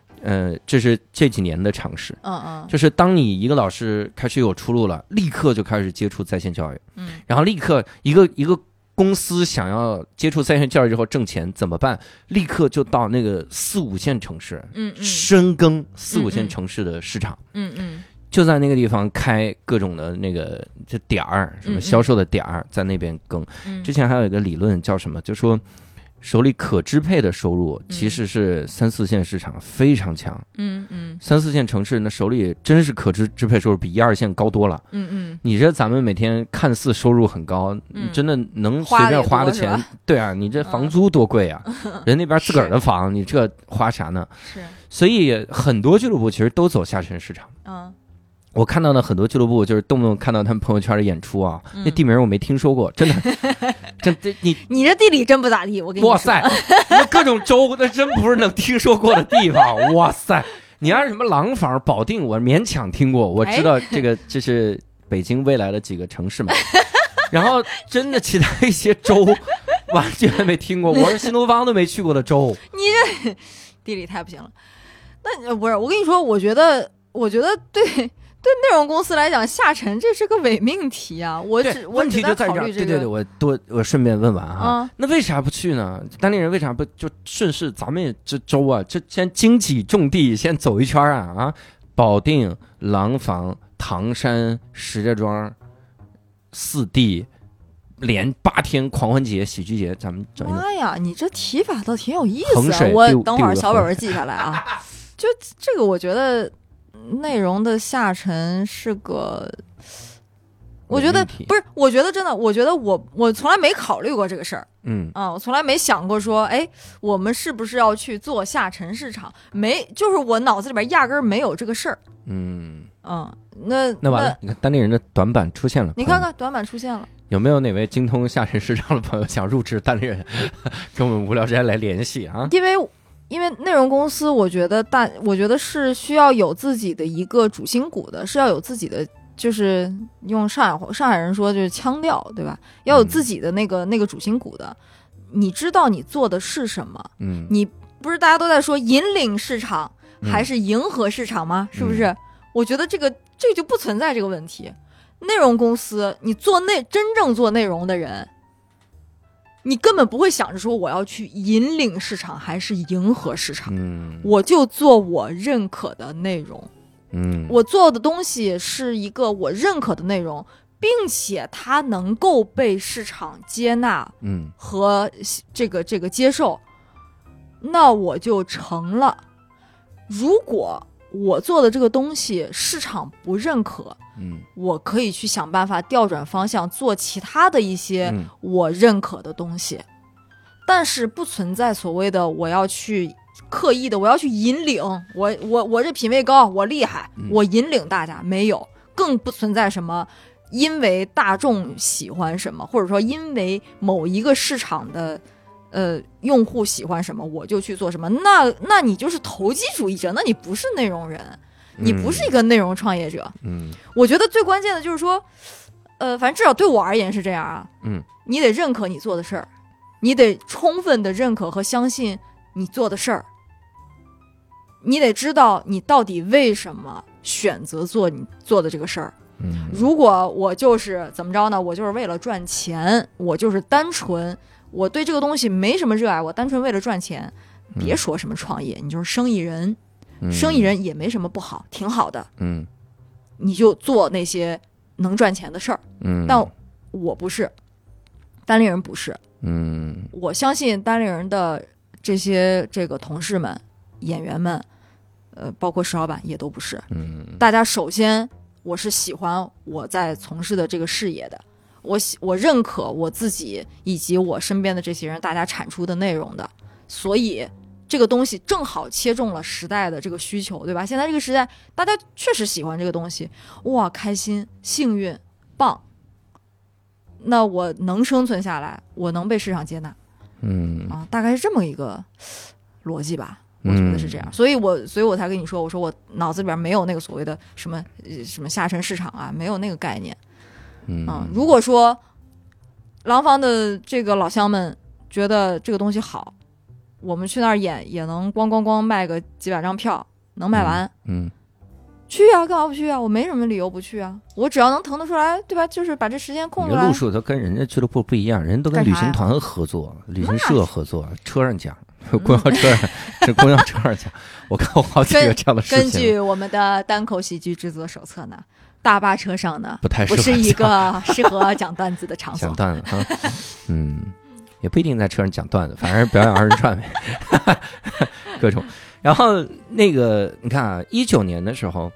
呃当地人算是有起色，对，那个在这整个的这个期间，包括从开始到一九年的时候，当有起色的时候，当开始挣钱的时候，嗯，你自己思想上有产生过比较大的转变吗？嗯，一九年还没赚钱啦，一九嗯年相当于是，因为我们等于说我我重新每说年反，正就一在九年叫没那么亏的情况下，每年反正亏损都在收窄，这倒是嗯确实是真事儿。哎呦，亏损收窄，看你们这对就是赔 赔了，就是赔了，说的直白一点，哎呀，赔的少了点 儿、啊行了吧？嗯那那我我其实心态上我倒觉得没啥，因为我是我是这样一步一步，就是一天一天这么跟着过来的，所以我没有特别明显的这种呃心态上面的大的变化。嗯呃，对我来讲就像是呃克服了一个难题。前面我也没指望我克服了这个难题，前面就是坦途，嗯，我没有指望。嗯，我我翻了一座翻了一个小山，然后前面走两步又是一座山，然后翻过去，然后走两步又是一座山。嗯我就是一直在爬山，嗯，我一直在翻越不同的山，不同的山，然后可能这个山越来越高，越来越高，越来越高，嗯越往越往前走，这个山越难越过去。但是这个就是，这就是我做的事儿。然后，所以你像当时一九年的时候，经历这种拉马车的这种十几个人不回头的巡演，嗯然后呢，包括说这个经历了第一届的我们的原创喜剧大赛，嗯这些难关过去以后，我只是觉得，哎呀，我的心脏好像越来越大了，嗯我好像。就是好像好像好像之前的很多的事儿，我也都越来越觉得，哎呀，不算事儿。嗯前面假如还有更难的事儿，假如还有更不可思议的、不可完成的事儿，嗯，我估计不会少了。没事儿，嗯那就弄吧，那就来吧。你那一九年这都已经没那么亏了，嗯那为啥还还不大量的签演员呢？我跟各位听众说一下，一八年好像，那差不多就一八年开始，北京有家俱乐部已经签两百多人了，光在北京就有两百多人，有很多我们的观众都被签了。 他来看过一场单立人的演出，然后就被另一家俱乐部签了，所以哎，所以我们不是俱乐部呀。肯定是极端，但是他的确笼络了绝大多数的演员啊。他嗯，他一下子霸在手里了，不让别的拿走呀。那单立人为啥不签那么多的演员呢？那你看，签约演员跟公司到底是什么关系？寄生虫的 关系，这是我自己的心态。希望石老板 IC 听到了这个之后能明白，嗯我真的只是想公司一直给 我钱，然后我就吸公司的血，我只是想干这种事儿。签约演员跟公司向来是合伙的状态，哦，向来是这样。妈呀所，以合伙是不是永久的呢？嗯不是的呀，嗯，对不对？真的，这个这个说来就有点儿呃，有点儿这种 怎么说呢？不，甚至有点儿不近人情。啊就是说单立人现在可还有好几个签约演员呢，啊你呃小心点儿。对不起对不起这小孩，就是因为我是想说这个东西的本质是什么，嗯就是说，呃，演员跟公司签约，这个本质上它是一个合伙的关系嘛，嗯，嗯对，嗯、然后呢，你如果说我是指望着说我这个公司厉害，我棒，哇塞，我签个演员，意思就是说我把他的，我我是我把他收了，嗯那是另外一回事儿。单立人不是那样的一个公司，嗯单立人自己也是草根成长起来的。嗯但是自己的做的每一个事儿，就是现在看来，可能很多人都会觉得，哎，单立人现在挺厉害的，尤其是像那种比如说什么制作公司啊、视频平台啊，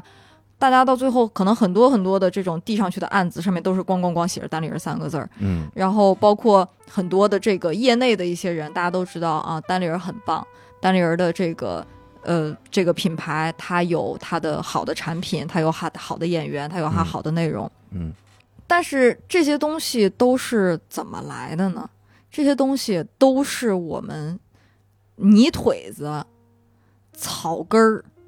一点儿一点儿摸索着、弄着给它做出来的。嗯，我们都是小米加步枪。嗯，所以就说我们不是那种说哇塞我特厉害我棒棒哒，然后你们这些啊演员们，你你厉害了，我来这个不是我我看中你了，我觉得你挺好，你不错，你来吧。嗯，我们不是那样的一个状态，嗯，我们就是说，你看我们是一群这样的人，嗯，我们有一些我们自己的那些软实力，嗯，我们能够想办法掏心掏肺的把我们有的都给你。你呢？你有你你的软实力，你有你的厉害的地方，咱们俩加在一起，说不定能做一点儿更大一点儿的事儿。嗯最，终这个事儿呢，如果它确实变大了，你有好处，我也有好处，然后咱们更咱们何乐而不为？嗯，大概就这样的一个关系。所以这种情况下，你说我去光光签演员有什么意思呢？我光光签演员，我自己的实力就是这么点儿。我我一个我用一个单立人跟两百个人合伙儿，我合得过来吗？我 嗯，合不过来。与其如此，不如就是开掉一些签了，啊。哎呀，你说这个倒提供了一个新思路呢。 我们恭送郝宇 老师这个，所以就是我这样的情况下，我只能在有限在在我的这个有限的资源的这个范围里边儿，去和那些哎我们合得上拍、相互认可，嗯，并且大家能够就是现实条件允许我们共同合力来往前走的这些人，跟我们一起来玩儿嗯，啊！我你说我真的是那种哇塞，我精兵强将的，我有一堆的钞票，我说哎你签了我，我给你咣咣的给你发钱。没有，哪儿有这些东西啊？我没有那么多钱啊，然后我没有那么多的什么，呃这个这个叫什么来？什么流量扶持什么之类，没有那个。我到现在为止，所有的这些有的东西，就是我们自己吭哧吭哧吭哧的去，哎，这儿试试，哎，不行，那儿试试，哎，不行。再换一个地方试，哦，原来是这样。行，嗯那我们把这个记下来，嗯然后把这个东西留下来，把这个资源、把这个关系，或者把这个，呃，什么叫做什么链路什么乱七八糟的，我也不知道那个专业术语咋说，嗯把这个给存下来，把这个给保留住。行，那之后再有其他什么事儿哦，那我顺着这个来走，嗯，那就是这么来的。所以你要说扎实吗？是挺扎实的。那扎实呢，就不能就就快不了。嗯，扎实跟跟迅速，它就是反义词，它就是嗯不可兼得。所以我们就会签演员特别慢，对吧？签演员特别谨慎，为啥呀？我不敢呐，嗯，我我我长了点本事，哎，行，那我就可以把那些我认可的演员往我这儿搂一搂。嗯，我再长一点本事，哎，那我再搂一搂。嗯，我要不长本事呢，说白了就是我进步，你也进步，咱俩就能合在一起，就跟嗯，说的那个什么一点儿，说的恶心一点儿，就像这种，呃，伴侣一样，就是两个人保持一个那种，我们讲的什么势均力敌，就是同频的一个状态嗯是比较稳定的。嗯，一旦有的时候发现出现了不同频，嗯，那大家你就算签了任何的协议，有什么用呢？对，有什么用呢？对对对对，嗯但是，哎呀，你有那种时候吗？嗯，就是你想拉拢拉拢，说这哎这这这观察观察，就嗯叭让人家给签了。有啊，那你没你办是法呀， 你是没给人协议，人家那边协议卡的死死的，嗯，也也有这样的时候哈。啊那当然有了。嗯那没办法，就是就是我我我以前就会比较急，我的性子就是那种，呃，我就是那种就是就是 problem solver，对吧？就是嗯我一直是要解决问问问题解决有，对，就是说我是那种就是因为这个可能也是做运营的人、嗯，就是这样儿。就是嗯你不是在面临一个什么，哎呀，特别大的一个宏，就是就是宏大的这个一个蓝图，然后你要嗯去规划什么的，你其实就是在每天在面对的非常细碎的各种各样的问题、各种各样的矛盾，然后你就是要不断的去解决问题、解决问题、解决问题、解决问题，嗯然后问题到你这儿呢，尤其是对我来讲，我是这个公司的运营的总负责人，任何的事情到我这儿就应该是一个彻底解决，你明白吗？嗯，嗯就应该是一个完全解决掉的状态。嗯所以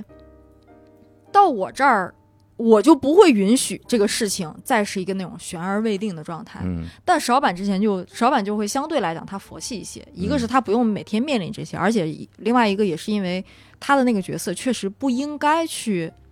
就是做那个陷入问题解决者的那种状态，因为他要去构想一些更嗯虚一点的东西，没有他那个构想，我们真的活不到现在。嗯，这个必须得这么说。然后，嗯，但他就会劝，就会劝我，他会一直一直会劝我说你，你有的时候你佛系一点儿，你不要老想着，你就必须当时当下立马把一个问题都解决掉。嗯包括有的时候，你可能有时候会留有一些遗憾，你也不要觉得那个遗憾啊，就是你的过错，就是你不尽责，嗯就是你，你没能力，你嗯不行，嗯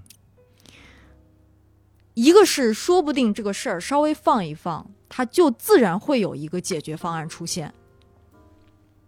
有的，再或者就是说，它如果没有被你解决，它有可能就是一个死结，就是甭管谁来，可能都解决不了的。所以你也嗯不要责怪自己。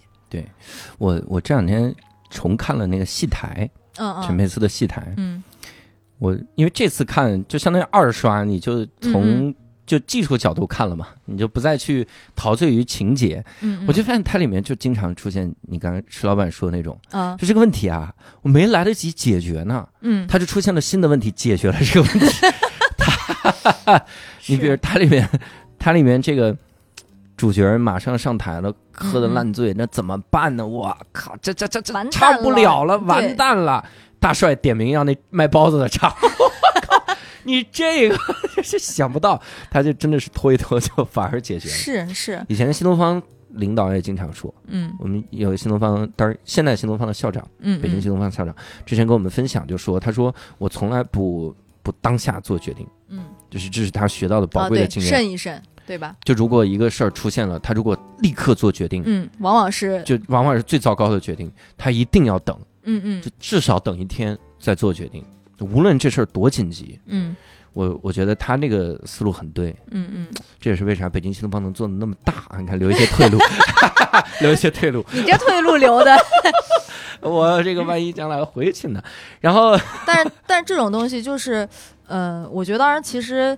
所谓的就是这个对错，嗯，可能真的只有人在当时，就是只有人你自己是那个当事人，或者说嗯你是跟这个事儿相关的人，你才可能有那种特别直观的一个体验。我们现在说白了，你在事后去说，或者说你在完全事不关己的情况下去嗯说，你会相对来讲就是平和很多。对但是你身处其中的时候，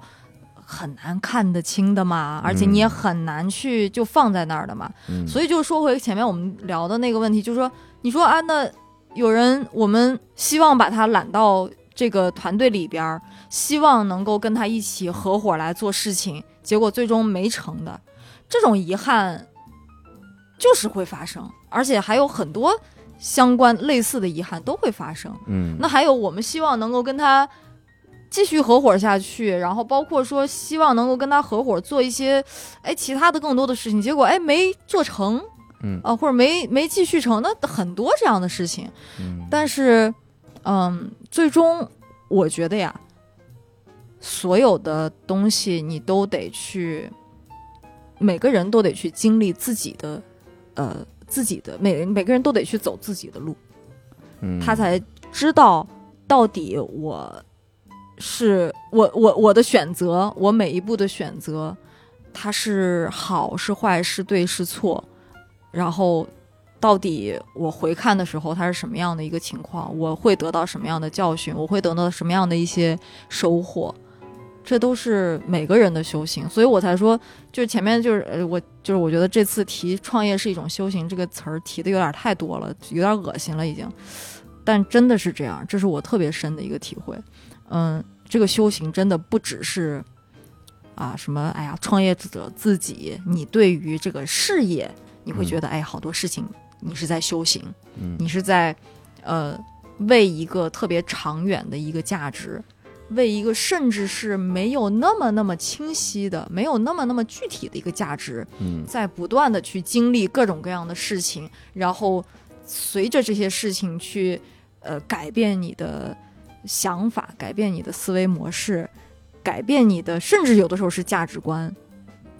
变成一个这样的人，变成一个那样的人。然后去翻山越岭的一次又一次，一次又一次，一次又一次去经历各种各样的困难、嗯压力，嗯他也是在你在这个过程中见识到其他人在经历一些事情，嗯嗯，然后你从这里边儿可能也会得到一些嘖这种人生的这种智慧、哲理的这种收获，嗯，哎，我我其实想到一个啥事儿啊哈，嗯就是你真的说说清了，就说你创业的时候，其实想的那个方向其实非常重要。嗯就如果你创业是为了赚钱，嗯整个的这个公司的，当然赚钱没有什么不对，嗯就说你整个的走的路线都会不太一样，嗯肯定是要什么火就赶紧弄什么，嗯整什么就赚上这个钱。对，这个行业，我我因为因为贾行家贾行家老师嗯那会儿跟我聊了一下，他就说说感觉市场真正的成熟会在五到十年之后，嗯嗯所以我也是因为这个我在想，那自杀期推晚 一点，然后至少十一年， 十一年，如果十一年市场还没成熟，就拉着贾行家啊，跟我下地狱， 然后就这样想。那个他说，至少在五到十年后，市场才会出现这个真正的成熟。嗯嗯，我我根据这句话反推了一下，我、嗯我就是我类比了一下前五年，你看现在是二零二一年，嗯你类比一下一五年的时候，你就发现嗯已经有百分之八十的演员被淘汰掉了，嗯嗯当然还有一些人还在继续活着。嗯，有的时候我调侃我说他们就是活化石， 哎，这里边也包括你自己，好吗？不是不是，嗯我不是活化石那 类啊。活化石是什么意思呢？嗯就是你你永远在任何一场演出看他，你嗯都能知道一五年演员是什么水平，就是 他，你活化石一点儿进步都没有那种。然后有一些百分之八十被淘汰掉了，嗯这是大浪淘沙淘汰，包括我说了千两百人那个那个情况，，嗯那里面绝大多数都淘汰掉了。嗯嗯然后我发现，就比如现在嗯，我在想，有一部分演员可能在五年之后也会被淘汰掉，嗯嗯，其中就有一些真的是你你会发现他就想要赚点钱，嗯嗯他甚至不择手段那些，比如抄段子。嗯嗯，抄袭这件事情，我真的在想，随着咱们国家法治建设的完善哈、后面以后还有令狐冲老师的努力，哈哈哈，未来一定会变得更好一点。我那天在开放麦上看了一个演员，嗯讲了个笑话大全上的段子，嗯讲我小时候看到的笑话大全。我小时候那上写的是一个东北大哥的事儿，他直接套到自己身上，嗯哎妈呀，我上场就把他骂了五分钟。嗯我上场我就说，我靠！我小时候就在想，东北大哥多幽默啊，我人生能不能见到他呀？哦，见到了！ 哎，这东北大哥挺会保养啊，哈嗯哈， 骂了半天。包括前两天那个 Amy，就是一个现在正在嗯为单口喜剧行业著书立传的 一个记者，名字叫感谢 Amy，感谢 Amy，书名叫《追光者》。我说大姐，你真的你想卖，你就不能叫《追光者》，你应该叫脱口秀演员背后的不知道的往事，你看这样才能大卖，然后写畅销书。嗯他就说他去这个东北听颜值高的演出，嗯又抄的我的段子，嗯，又抄的那个杠精的那个段子，天哪，那个他都能抄走，啊对，抄走天哪，杠精，的段子，还还抄周奇墨的呢，都抄。嗯你你会发现，我感觉就是我自身的感受啊，嗯就说我周围的这个圈子，嗯从来好像就没接触到颜值高那边，嗯而他那边特别赚钱。那嗯那颜值高李博那现在多赚钱啊？嗯那么赚钱的一个圈子，好像也从没接触到我们。嗯，好像这五年就是一个角力，就是看哪边能先赢，哪边能真正的掌握，谁能真正的称霸铁岭， 谁就掌握二三线城市。我们这个这个感，我是有一这样的隐隐的哎感觉。，但我跟你说，嗯，你觉得这个市场的成熟是意味着什么呢？是意味着优秀的演员都能够获得非常好的收入吗？嗯，不是这个，我在那个笑雷那电台，我跟他嗯聊的时候，我就说，我说一个市场真正的成熟，就是什么样人都有，嗯就是你你是你下三滥的人也能在这里拿到是拿到他想要的，是的，但是大家但这里面就有一个问题，嗯就是他得有个标准，嗯就大家知道哪些或者主流知道哪些是对，哪些是不对。嗯，一个重要的角色从未在这个市场出现，协会嗯是就吗？评论家，不是协会啊评论家也算啊，其实也算嗯嗯协会评论家，嗯评这行业太缺评论家了。我我很多次说这个话，但是很多人都觉得我装逼，然后嗯嗯因为我的我不知道为啥，我给别人人设就是装逼，嗯 我就经常说，我说我真的特别想把我克隆出来，然后那个克隆出的我不做单口，专门做评 论，就专门说技术，嗯，这个技术创新怎么怎么样创新，嗯，嗯因为现在大家衡量一个单口演员啊，就是用大的家就会全说是是，我觉得一点都不好笑。啊，我觉得好我怎，我觉得好炸，我觉得好笑，我觉得不好笑，我觉得不炸，嗯嗯，这这这用你这是一个标准吗？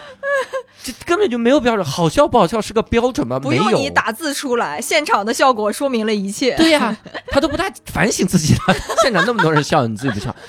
但是真正的标准得是你要能看出来他是否有技术的革新，嗯他的技术是否推动进步，嗯，这个嗯，点啊，嗯几乎我没有看到有人能站出来说。嗯，所以这其实很遗憾。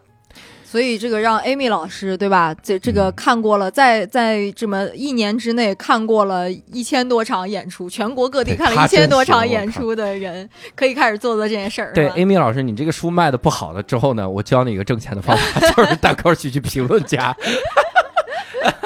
他真的，我我问他第一个问题就是，我说你这两年怎么活下来的？我天，我真的觉得你想想人家，你再想想你己。自己，人家为单口喜剧付出的，他其实也不是为单口喜剧， 他是为文学界付出了。但是这个真的是， 哇塞！你看啊，嗯同样上一个这样做的人，嗯，为单口喜剧著书立传，就为喜剧著书立传的人，嗯叫右吉直树， 写了《火花》，但人家写《火花》的同时还在接演出啊，人家很火呀，有收入。Amy 老师真的是纯靠自己的积蓄在做这个，不知道怎么活下来哈。嗯对他老师是薛兆丰、啊 a m y 的老师，嗯薛兆丰老师的宠物是海豚，就我真的觉得。Amy 老师能在薛兆丰老师旁边，然后能够忍受清贫，真的很不容易。 我天，哎， 哎呀，没事，这扯远了。就反正是我，就是确实，你说成熟的市场嗯未来什么时候会到来呢？嗯，我比较期待，我真的，呃，或者说是，我觉得包括单立人整体来讲，我们都不太说单纯的期待说单口喜剧能够走到走成什么样子，嗯，这个真的说不好。我觉得，嗯，当下的一切，当下每一个这个行业的从业者的一切，嗯都是天时地利人和的总和，嗯而不是说什么哎呀最厉害的那个人，他就是对吧？天赋异禀，不是的，没有这种事儿。天时地利人和的总和，而且过往的这些年里边儿，这个行业里边儿的一切的事件，一切的团队，一切的呃这些利益相关方。每一个东西，每一个因素，其实都是造就了当下的这个局面的，嗯到造就当下，甚至是造就当下每一个人的局面的。嗯所以，再往后面发展，单口喜剧会发展成什么样子？我希望它百花齐放，我希望它就是刚像你刚才说的，成熟的成熟到什么程度呢？成熟到居然有。单口喜剧评论家、对单口喜剧评论员，甚至对这些人能靠这个东西能赚钱，哇，厉害了，厉害吧超级厉害。真的要要这 样的。因为老师开直播，我我跟我跟 Amy 聊过这个事儿，嗯就说我想象中未来单口喜剧市场要发展成什么样儿，嗯一定是发展成所有人都能玩儿，对啊这，这是一个很很普及的艺术对，啊，每个人就把它当唱歌一样对。你去 KTV，你也对你也不好，你不会因为我不不会唱歌，我去 KTV 我就嗯张不开嘴，对，这就是跟唱歌一样的。嗯，但是会有一批职业选手，嗯，嗯这批职业选手会建立他的技术壁垒，对，然后会有解说员、 评论员等等，就跟篮球真的就跟篮球一样，嗯嗯，所有人都能打篮球啊，没有人说啊我身高没到两米，我不配打篮球，没有人类这样想的，嗯所有人都能打篮球。嗯但是最最厉害那一批，嗯你是有职业的联赛，对你有专业的那个标准或者专业的一个评对价的体系，所以以我、嗯我每次拿那个一对比，我真的就觉得咱们现在这行业太出奇了。嗯，出就是去石老要板不是出老早息就在那儿说嘛，说这个如果说这个若干年后会有一个什么中国的单口喜剧史这样一本嗯书，可能我们现在只走只只占了这个书的前边的这个，第只一走页到 对前边第一两页就啊，略， 一七到一九 略略了哈。是，然后呢，像你像，嗯、包括说，呃，我们就是，我们就现在就来去看说，单口喜剧它只是一个，我觉得对于咱们现在的人来讲，咱们就是咱们现在这一代人来讲，嗯就是八零、九零、零零，就这样的一代人来来说，嗯就大家都是改革开放之后出生的嘛，你就大概这么想吧，嗯，就是生活在改革开放之后的这个日子走里，在春风里。走在春风里， 嗯然后我们这样一批人开始去接受了单口喜剧，嗯，接下来还会有更多的更轻，就是这种轻松的、偏向自我表达的这样的一些东西出现。我们期待整个这个喜剧的领域里边儿有更多这样子的东西出现，能够让大家用单立人的 slogan 叫做“上舞台演自己”。嗯上舞台演自己这个 slogan 说的其实就是一件事儿，就是让每个人都能用幽默的方式来去化解自己的各种不快，嗯用幽默的方式化解各种不快，这是单立人的愿景。如果你不知道的话，不好意思，哇我们有这样的一个说法啊，牛但是。就这话，这话其实这这个东西，其实嗯，我们不会通常去对外说，嗯但是这个确实是，就是它 slogan 里边其实也已经体现了，就是上舞台演自己。嗯就是每个人其实你说是不是以后，刚才你提到下沉市场，我们不用去刻意做下沉市场。大家一旦就是开始觉得，哎，这个东西有意思，那你说会不会就有来自三线、四线、五线城市的人嗯会说，哎，我也要去讲一段儿，我也要上台讲一段儿。他一旦开始上台，嗯他可能就会成为一个能够去满足他身边的那种，就是跟他相似的人群嗯的这样的一群观众的这个对于喜剧的需求的人，嗯对不对？嗯所以轮不着说哦，单立人想着说我要去满足什么，我要去满足什么，不用满足，不用满足。这个市场一点儿一点儿发展起来，它一点儿一点的去去去扩大它的这个影响力。呃，像效果做综艺节目，对吧？那咣叽一下子起来很大的影响力。我们呢，在这儿咣叽咣叽深耕，我们就速度慢。然后，但是每一个人在这个里边儿都在去尝试去拓展这些边界。嗯快了、慢了、大了、小了，那但是最终可能就会你说的，每个人都知道说，原来我可以去用一个幽默的方式来去表达自己，而这个表达自己的过程中，很有可能就是它可以消解我的一些负面的情绪，消解我的一些不开心的。嗯。那我们聊聊这个疫情期间啊，哈嗯嗯，疫情期间单立人亏了吗？ 亏的怎么样？盈那亏肯情定况啊？ 疫情简直是嗯 毁灭性打击啊！ 对，疫疫情反正是确实当时始料未及嘛，因为我们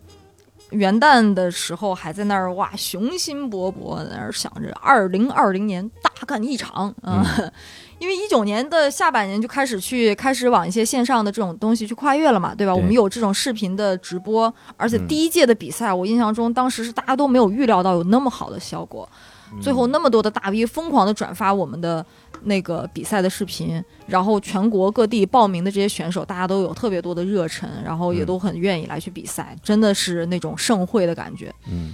那谁知道，就是一零年这疫情一下子让一切都戛然而止了，嗯演出演不了。呃，然后呢，包括你像当时什么协协聊，当时不也是刚开始没多久嘛，结果嗯咣叽就停了，也没法录制了。嗯再说这个什么培训课也培训嗯不了了，嗯大家甚至连个办公室都没了，因为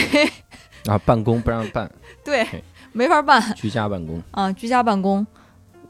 喜剧演员本来不就是心里有病的人嘛，用嗯 那个谁说的谁的话说，嗯那你不让他上台，等于也就没有办法创作，你不能嗯卖闷在家里去写段子，对吧？嗯，所以疫情确实是挺毁灭性打击的，在那个时候。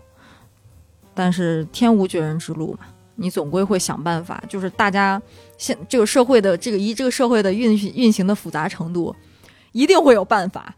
就是只要您就是努力的人，一定有办法在绝境逢生。就是反正当时就开始，你说视频平台、直播平台就开始到处找着说想要找一些项目啊什么的，嗯我们就想办法去把这种各种东西都开始用能有限的范，就是在力所能及的范围之内来去恢复。包嗯括真的很感谢当时疫情期间，像什么就是像什么飞书之类的、钉钉啊，就他们都不是提供了一些什么线上的这种什么在线会议啊，嗯就这些东西真的非常的觉得有意义。嗯然后一直挨到，所以疫情期间，我当然我跟勺板就在春节后的一周吧，本来那个时间点儿是我们开始恢复上班的时间，嗯没恢复嘛，那就没办法。但是很多的同事，大多绝大多数的同事都很自觉的就回到北京了，嗯，就回到，因为因为知道说回来以后还要隔离嘛，所以就说尽早回北京，那就尽早结束隔离。嗯，只要是结束隔离以后，呃，那个如果说单位允许，就是办公室允许上班，那大家都可以回来继续上班了。嗯啊，所以就是大家就觉得心很齐，都回来了。我跟石老板就在那儿算，说咱现在账户上剩多少钱？一个月呢，我们的如果我们没有收入，我们净支出是多少？然后就算下来说，哎，还行。嗯决定如果疫情到六月还没结束，嗯，那再给大家减薪。那就是我六都月都之考虑前到就减薪了，对，就是因为嗯当时其实很多企业不都是这样吗？就是减薪啊什么的。嗯然后呃，我们当时就说没事儿，那就先不减薪，等到如果疫情六月还没结束，我们就减百分之二十。假如说是一直到年底十二月到十二月底，这疫情还结束不了，那估计就大家都歇菜嗯了，整个世界的格局要被重新定义。对我们就别搞什么创业了，单立人就地解散。对，做饭，当时想的是开饭对，馆，当时真的想过开饭馆儿，哇塞，嗯嗯全公司兴奋的不行，都已经安排好角色了然，后啊开 谁饭馆兴奋的不行，对呀、谁跑堂，谁这个算账，嗯，谁谁这个表演，谁去后厨在那儿帮厨， 谁当大厨，谁切菜嗯，啊，说就是分得清清楚楚。反正就是说，呃，那个过程中肯定是焦虑的，嗯，啊，而且那个焦虑是一个那种你毫无力量的焦虑，就是你你根本不知道明天会怎么样。然后，呃，包括当时也其实是一直有不断的那种比较不开不开心的、比较悲伤的一些新闻嘛，嗯，所以呢，心心态啊，心就是整个状态都非常不好。嗯，嗯，一直到后来，呃，从这个小鹿想办法，终于回来，开始去单枪匹马的开始去做巡演，从南方一路巡演回北京，然后一直又到这个七月份儿，因为六月份儿不是北京还又出现了一次反弹嘛，嗯，七月份儿后来七月下旬的时候，后来开始去正式恢复演出，嗯，哇，所有人都被憋坏了，演员们也被憋坏了，然后观众们也被憋坏了，我们就开始一路疯狂的卖票，增加演出，嗯，把演出当时我记得最夸张的时候是一周不带开放麦啊，光商演一周，当时我记得是有十二场吧，嗯哇塞，对，嗯还有周深三夜场，对吧？周三、周四周五、周六、周日全排满。嗯，然后，而且接下来就是等到这个九月份的时候，就开始有脱口秀大会，嗯，啊，然后呢，呃，又把这个这个力量又往上推了一波，嗯，所以那个那个热度一直到现在不都还仍然都在嘛，嗯所以就开始变成说始终持续的不断的有这个新的流量进来，就好像说哎这行业厉害了，呃好多最近好像还有好多记者采访的时候在那问嗯我说，哎、你什么时候意识到呃这个脱口秀变成了一个大众文化？我说啥啥时候变成大众文化？你说你是什么时候意识到的？你给我 讲讲，你这意识的太早了。嗯，那脱口秀大会爆红会给你压力吗？你作为一个创业者，人家做的那么好，嗯，当然怎么回有事了，肯定有啊。嗯但这种压力反正是正向压力嘛，就还好，就是因为大家各自方就是擅长的方向不同。我相信，其实演员面临的嗯那种压力是比我更大的。嗯，我的压力呢，实话说，我我通过我我我可以想办法去消解啊，我就这么来说。嗯，因为我我我非常清楚单立人的长期价值是什么，嗯我非常清楚我自己的长期价值是什么。嗯而对于每个演员而言，呃，尤其其实有好多演员，大家没有什么职场的经验。实话说，嗯那很多人都是，比如说，哎，毕业了以后就很快可能就开始投入到喜剧这个行业了，嗯，对吧？嗯、那大家不会说是这个有那种就是就是所谓什么长期职业规划的概念，对吧？或者说是，呃呃，那个大智慧到了一个，就是说我真的就能去看到一个比较全面的蓝景那个那个图景的一个状态。嗯大家更多的是就是感受到切身的那种压力。呃，我以昨天跟我一起讲开放麦的，赶一个开放麦场子的人，爆结果火过两天咣叽爆火啊，对变成了全民皆知的，到处都在讨论的人。嗯嗯，然后人家咣叽这个住上了特别大的豪宅，然后我还嗯在一个小房子里，那这种压力，这种。这种就是我们不是讲究叫英文里边叫 peer pressure 对吧？同同同辈压力同辈对吧？你的同龄人正在抛下 你，哎，对对对就是对那对 对，种。就是那个感觉对，嗯，那每个人又会觉得说，哎呀，我的这个最黄金的年纪不就这么几年吗？啊，我过了这几年就没这事儿了，我还不抓紧这个时间点儿，我要去搏一把，我赌一把嗯啊！我相信，就是像就是脱口秀大会之类的这样的一些综艺节目，对于演员的压力比对我的压力更大。对，嗯，我仍然在会去想办法说，好这个事情，它是一个好事情，它对这个行业有提振。嗯那我在这个这个情形下，我做什么样的反应，能够继续让这个市场里边的不同的这些人得到最大的好处，嗯能够让单立人在这样的一个市场里边继续保持竞争力。我在跟昨天的我比，我没有说就是就像你你你就像之前嗯哎、是谁来着？石老板当时石老板不是有段子就说。你在走路的时候，你是一个走路的人，你不会去嫉妒人家那个开玛莎拉蒂，就是开个跑车的人嗯啊，你不会觉得他有什么问题，嗯啊，然后你你会讨厌那个说就是滋那个平衡车的那种人，对，他比你快不了多少，然后结果你就啊特讨厌他。但是对我来讲，我就觉得那脱口大会效果做的是那样的一个赛道，嗯它是那样的一个体量，嗯呃，它经历了我们可能也想象不到的一些困难的这个呃时间段儿，然后他嗯做到了今天这样子。那我我去跟他比没有意义，嗯我们擅长的东西不一样，或者说嗯我、我擅长的东西他也不一定擅长，他擅长的东西我不一定擅我长。们擅长自我安慰，嗯然嗯哎，后我们擅长。 哎呀，反正就是大概是这样吧。我、嗯我我就我心态上面还好，只不过是我有的时候会觉得，呃，有那种对自己的成长的那种紧迫感。对自己，己团队的那种成长的紧迫感。你看，我们在扎实的来去往前走，来去摸索，速度是不是不够快？速度是不是跟不上这个、呃市场发展的节奏？如果是我刻意的来去调整的这个节奏，没问题，我会很心安理得的知道哦，我为什么要这样来做嗯啊？我在追求一个什么样的东西？但假如是我无意识之中间，无意识之间发现，哇塞，我这儿有一个巨大的短板，我这儿嗯有一个巨大的这个这个这个呃速度的跟这个市场的一个速度的差差异，我就肯定会心里慌嗯啊。但这种东西，嗯、以现在就是说白了，就是我觉得创业已经四年多，我觉得我现在已经开始能够去比较快的察觉出来这到底是怎么回事儿。嗯，嗯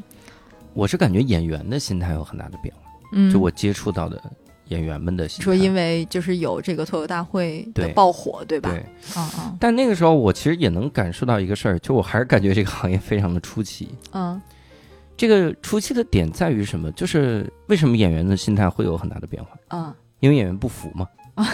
对吧？就觉得那虽然是有几个呃，感觉还挺厉害的，嗯但是大部分就跟我水平差不 多呀，怎么有人家没我呢？嗯对，那那其实就属于大家都属于一群小鸡嘛，嗯嗯，大家就在这里面。那我的个头稍微比其他的小鸡高了一点儿，嗯，那为什么是那个小鸡火，我就没 火呢？那是不是因为公司耽误了我？ 是不是公司耽误了我 单立人？你这多整几个人吧， 单立人，你光单立人够吗？ 所以想了，那个时候就想，可能其其实就是因为太太初期了，嗯太初期的时候却总呈现出一种夕阳的状态，嗯就是这个行业给人的错觉，嗯所有人都觉得，很多人会觉得。嗯，老包括说话也是，就是到头儿了，这玩意儿嗯这这到头儿盛了，极怎么必样？衰，你想这，都都马上要摔了，这玩意儿，就是让人觉得明明是极为初期的一个阶段，怎么就到头了？嗯我我自己类比了一下培教育培训行业，嗯教育培训行业什么时候大家第一次觉得快到头了？嗯就是九四九五年那个时候， 啊，为什么呀？你看九三年才有新东方，啊九四九五年大家觉得到头了，啊就还能还能怎么样呢？嗯，就这个行业，那不就是讲讲背单词吗？嗯到头了，嗯但就这方法了。然后九九零零年嗯那段时间，就海量的那种极为优秀的人才加入新东方。嗯嗯哇塞，大家觉得这这是来新东方，我们不是来听学习方法，嗯，我们是来听老师的人格魅力的，嗯呃来听语明白言的话可以这样说。嗯嗯然后那个时候，其实新东方挣的钱也没有现在多，嗯现在十分之一都不到。嗯零六年上市之后，然后后面做这种精细化的运营的这种阶段，嗯你会发现就完全不一样，嗯你的尽头根本没有尽头。嗯嗯你九四九五年就觉得到头了的人，在看到嗯现在的教育培训行业的这个这个体量的时候，嗯我觉得他不会反省的，因为这种人就一定是那种就是觉得自己啥都懂、啥都罩得住的，嗯，动不动就说一个行业到头了。嗯我其实这也是我自己在反省的一个事儿。嗯我听了很多人老说说脱口秀到头啦，嗯就是做不嗯出什么东西来了。嗯嗯哎呀，我每次一看他，我就想到了九五年可能抽着根烟的人说：“新东方到头了，这玩意儿能做出什么玩意儿 来呢？”那你这个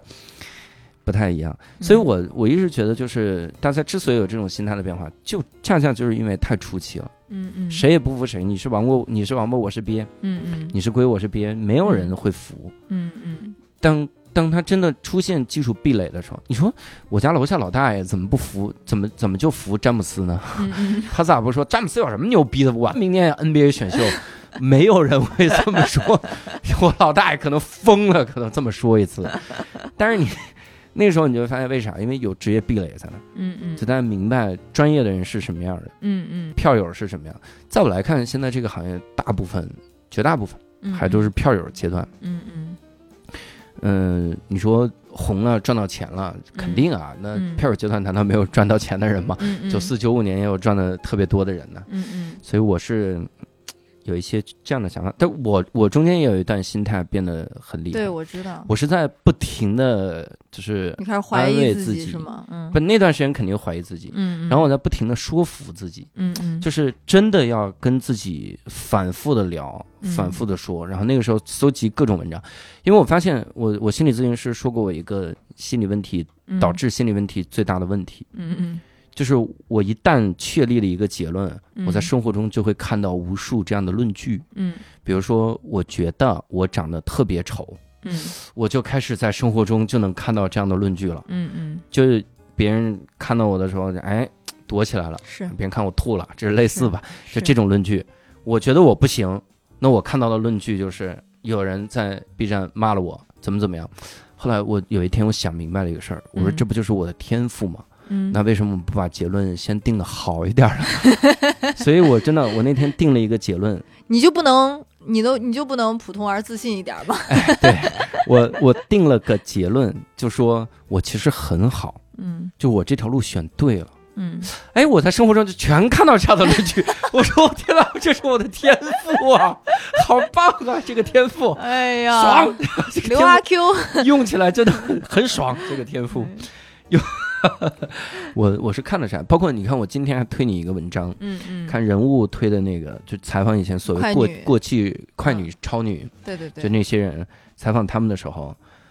我发现他们经历了十几年想明白的事儿，就是我前段时间自己想明白 嗯嗯想明白的一件事情，就是你到底要什么？嗯， 你要留下作品，嗯还是你要红？嗯真的是两个概念。嗯，我之前跟谢梦瑶也吹牛逼，我说我说我不要做艺人，嗯我要做匠人，嗯，或者至少现在是职人，就是先先有这个职业性，对嗯对，你要对开出这条赛道，你要定标准的人，嗯我觉得这个挺好。嗯，我以前定过标准，嗯人家有我去长沙演出，有观众指着我说：“你怎么这么胖？”你看，就是你已经成为了胖的一个标准， 这么胖，也非常非常的狠。我哎，那你看啊，这是演员，演员会有这样的心态。嗯那你的运营团队难道没有这样的心态吗？看到人家，我我有一次嗯周奇墨在长沙那场，嗯嗯，我们花钱买票去看， 我太惨了，这演员心态能没有变化吗？你以为北京的场，北京场我们不是花钱买票去看的 吗？反正我是我们都花钱去了嘛，然后当时晚上大家一起吃饭，嗯吃饭的时候呢，效果的这个娟儿姐就给嗯嗯介绍，嗯就是呃给大家相互介绍一下，啊，认识认识。这是目前国内最好的巡演团队，然后就介绍了效果的那个工作人员嘛。嗯嗯，哎，我当时我当时想，我说虽然听起来乍一听嗯你会觉得心里可能应激反应就是不服，嗯但你不得不承认是呀，嗯，对吧？因为为没有没多少巡演团队啊，这中国是你数得出一只手就能数出来巡演团队，是人家的确做的规模最大呀，是人家也没说这是中国加上话剧界最好的巡演 团队，对吧？人家就说脱口秀最好的巡演团队，对，这是事实呀。嗯但那个时候我我继而就会想到一件事儿，就说那运营人员的心态会怎么样？嗯，会崩啊，就如果我 是个对对，如果我是个运营人，因为我是演员，嗯嗯，他没有直接刺激到我。嗯比如如果他指着随便指了一个比我后出道的演员，嗯比如他随便指着指着一个人说：“这是中国最好的单口喜剧演员。”我放你， 我肯定是这个心态。但是如果是， 但是他是他说是这是最好的运营团队，嗯，我当时真的就是在想，如果我是个运营团队，如果我也负责巡演，嗯我那个时候的心态会怎么样？嗯，我的心态会产生什么样？单立人的运营团队会有什么心态的这种变化啥的？你看娟儿，反正我跟娟儿也很熟了。娟儿如果当我面儿呢，她肯定不能这么说，对不对？嗯因为知道你是运营团 队。他哎，他当着你的面就会指着那个演员说：“这是中国最好的单口喜剧。”你就把我的录音放出来。就是就是，运营团队当然经历过一些这种心态上面的很大的。很大的这，因为是这样子，我那天还在跟石老板探讨这件事情。嗯嗯、你看你们讲单口，你嗯们做这个，尤其是你看咱们的演员啊，单立人的演员都是舞台型的，对吧？现场型的演员，嗯就是大家首先是 enjoy，就是喜欢这个舞台上面现场的这个在舞台上表演的感觉。嗯对吧？先对这个着迷，哇塞，我就是想再上去，再就是想再去讲，就是想再逗笑别人。嗯你得到的反馈就是实时的嘛。你抛出去一个一个笑话，你抛出去一个段子，立马就给你有反馈，甭管它是凉的，它是热的。首先，你们已经都是职业演员了，所以说嗯大多数情况下其实就是一个，对吧？大家是一个好的反馈，嗯，是微笑，是大笑，是鼓掌、尖叫。呃，这种及时反馈给人的心里是一种莫大的安慰，是一种巨大的一个激励。嗯然而，运营团队呃，就不是说单人的运营团队，我是说就是所有是所有的，嗯对吧？对运营团队每个公就司是这样，每个公司都是这样子的对。运营团队就是那个，你做了一百件事儿，你做的这些事儿都不是那种立马就能得到反馈，得到尤其是立马得到正向反馈的事儿、嗯啊。你一件事儿如果说做的不是很到位，你可能会立马得到的是负面反馈，嗯对吧？这是所有公司的运营团队都面临的问题。然后，呃，那所以说呢，你看咱们的这是说演员、创作者，大家整体是那种信心其实很比较饱满的嗯啊，我们都敢说说我们这个能力，对吧？市场上面多多多多强多强。然而，运营团队的每个人啊，几乎每个人都是自信心非常低的人。嗯他们可能会自己明明我就随便举个例子，就我们市场部的我们的这个市场部的负责人小黑，他明明今年上半年做做成了好几件非常厉害的事儿，嗯谈成了非常多好很厉害的事情，嗯，啊、潮妈团的合作，啊、然后小黑谈成的，然后美团的小合黑是吧作，小黑团谈成给的，给谐星聊天会拉钱是小黑谈成， 啊他在我黑名单里，告诉小黑，就是那。呃包括你像科科去为这个无聊斋去谈各种各样的商务，嗯然后去对接这些大的项目，大家明明其实做做对了，做好了很多事儿，嗯，但是你做好的事儿不一定能让别人知道这是你的好，这是你厉害，这是你棒。嗯，但是如果正好有一件很小的事情，就像你知道小黑市场部的小黑，他刚刚做完了两个非常厉害的事情，嗯然后结果他就是因为有一次我们演出取消，哦不是演出换阵容，嗯然后呢，他觉得他自己发的那个就是市场部发的那个微博讲的不够清楚，嗯结果最后导致了有一个观众嗯他提前准备好了抢票，但嗯到最后呢，发现他抢票之前的一两个小时，发现哎阵容跟他之前看到的不一样了，嗯所以呢他就很生气，他也没有他最后也没有买票，他也不是我们的消费者，嗯结果他就很生气，他在微博上面发各种投诉，嗯，圈了石老板，圈了小鹿，圈了各种各样的人，嗯然后在还那圈了投我诉我也，看到圈了你是吧 对？啊，反正圈了一堆演员，嗯然后就在那说说那个我很生气，嗯，小黑就是因为这样的一件事情而就是就是抑郁好久好久，嗯，会觉得自己真的好差，自己真的好差劲小。黑是应该去看心理咨询了。啊如果我是他这个角色，我就会觉得真好，我这件事儿没做好，呃，即呃就即使是我这件事儿没做好，他们也骂的是石老板， 爽！ 原来我的容错空间这么大呀， 我会有这种心态，我觉得太爽。反正就是说，整体运营团队，我我我知道，就是嗯，运营团队的几乎每个人都心态崩溃过、嗯啊。但是，呃，这个就是运营团队会要面临的问题，嗯大家只能去想办法往前走得更快一些，去让自己的能力更强，让自己的沟通更厉害，嗯嗯，包括我作为管理者，我也会想办法尽可能让大家在这个公司里边儿，呃，能够整体上面快乐一些，嗯能够整体上面获得他们该有的报酬，然后能够让他们学到一些他们在其他地方不学不到的东西，嗯嗯，然后大家说到底，我觉得这个运营团队说到底是觉得大家每个人真的会就是那种面对演员的时候，就是那种，我就希望我就希望单立人的演员要得到最好的，就他们经常会是这样的一种心态，就我就、嗯就像那种。呃，说的恶心点儿，就是那种爹妈，就是说我的孩子就应该得到最好的东西，我就嗯希望我孩子得到最好的东西，就有点那种感觉啊。嗯。你这说的有点恶心了，但大概是那样的一个感觉。我我有过这样的想法，嗯，就是那是一次，就是新东方的领导跟我们谈，因嗯为那个时候我我算是这种就是基层管理者，嗯，对吧？基层管理者就相当于夹在高层管理者和这老师之间的那么一个角色，啊就你你会知道两边是完全没有对话的这个机会的。嗯嗯往往老师对领导们的抱怨，嗯，比如那几条哔哩吧啦怎么样，其实领导早就想到了。嗯然后老师们说，你本来你明明可以这样做，一嗯二三三条，嗯，但那三条其实领导们早就想到想到了并且试过了，嗯完全不行，嗯早就不行。就是那个时候你，你就特别发现中间特别缺一个沟通的这个嗯桥梁。嗯那个时候我是能明白，就是有一些决定并不是你看到的那样，是是，就你是看到了，你觉得怎么？包括其实很多演员就觉得，比如单立人死气沉沉的啊，嗯怎么嗯就没有事儿干呢？ 嗯但是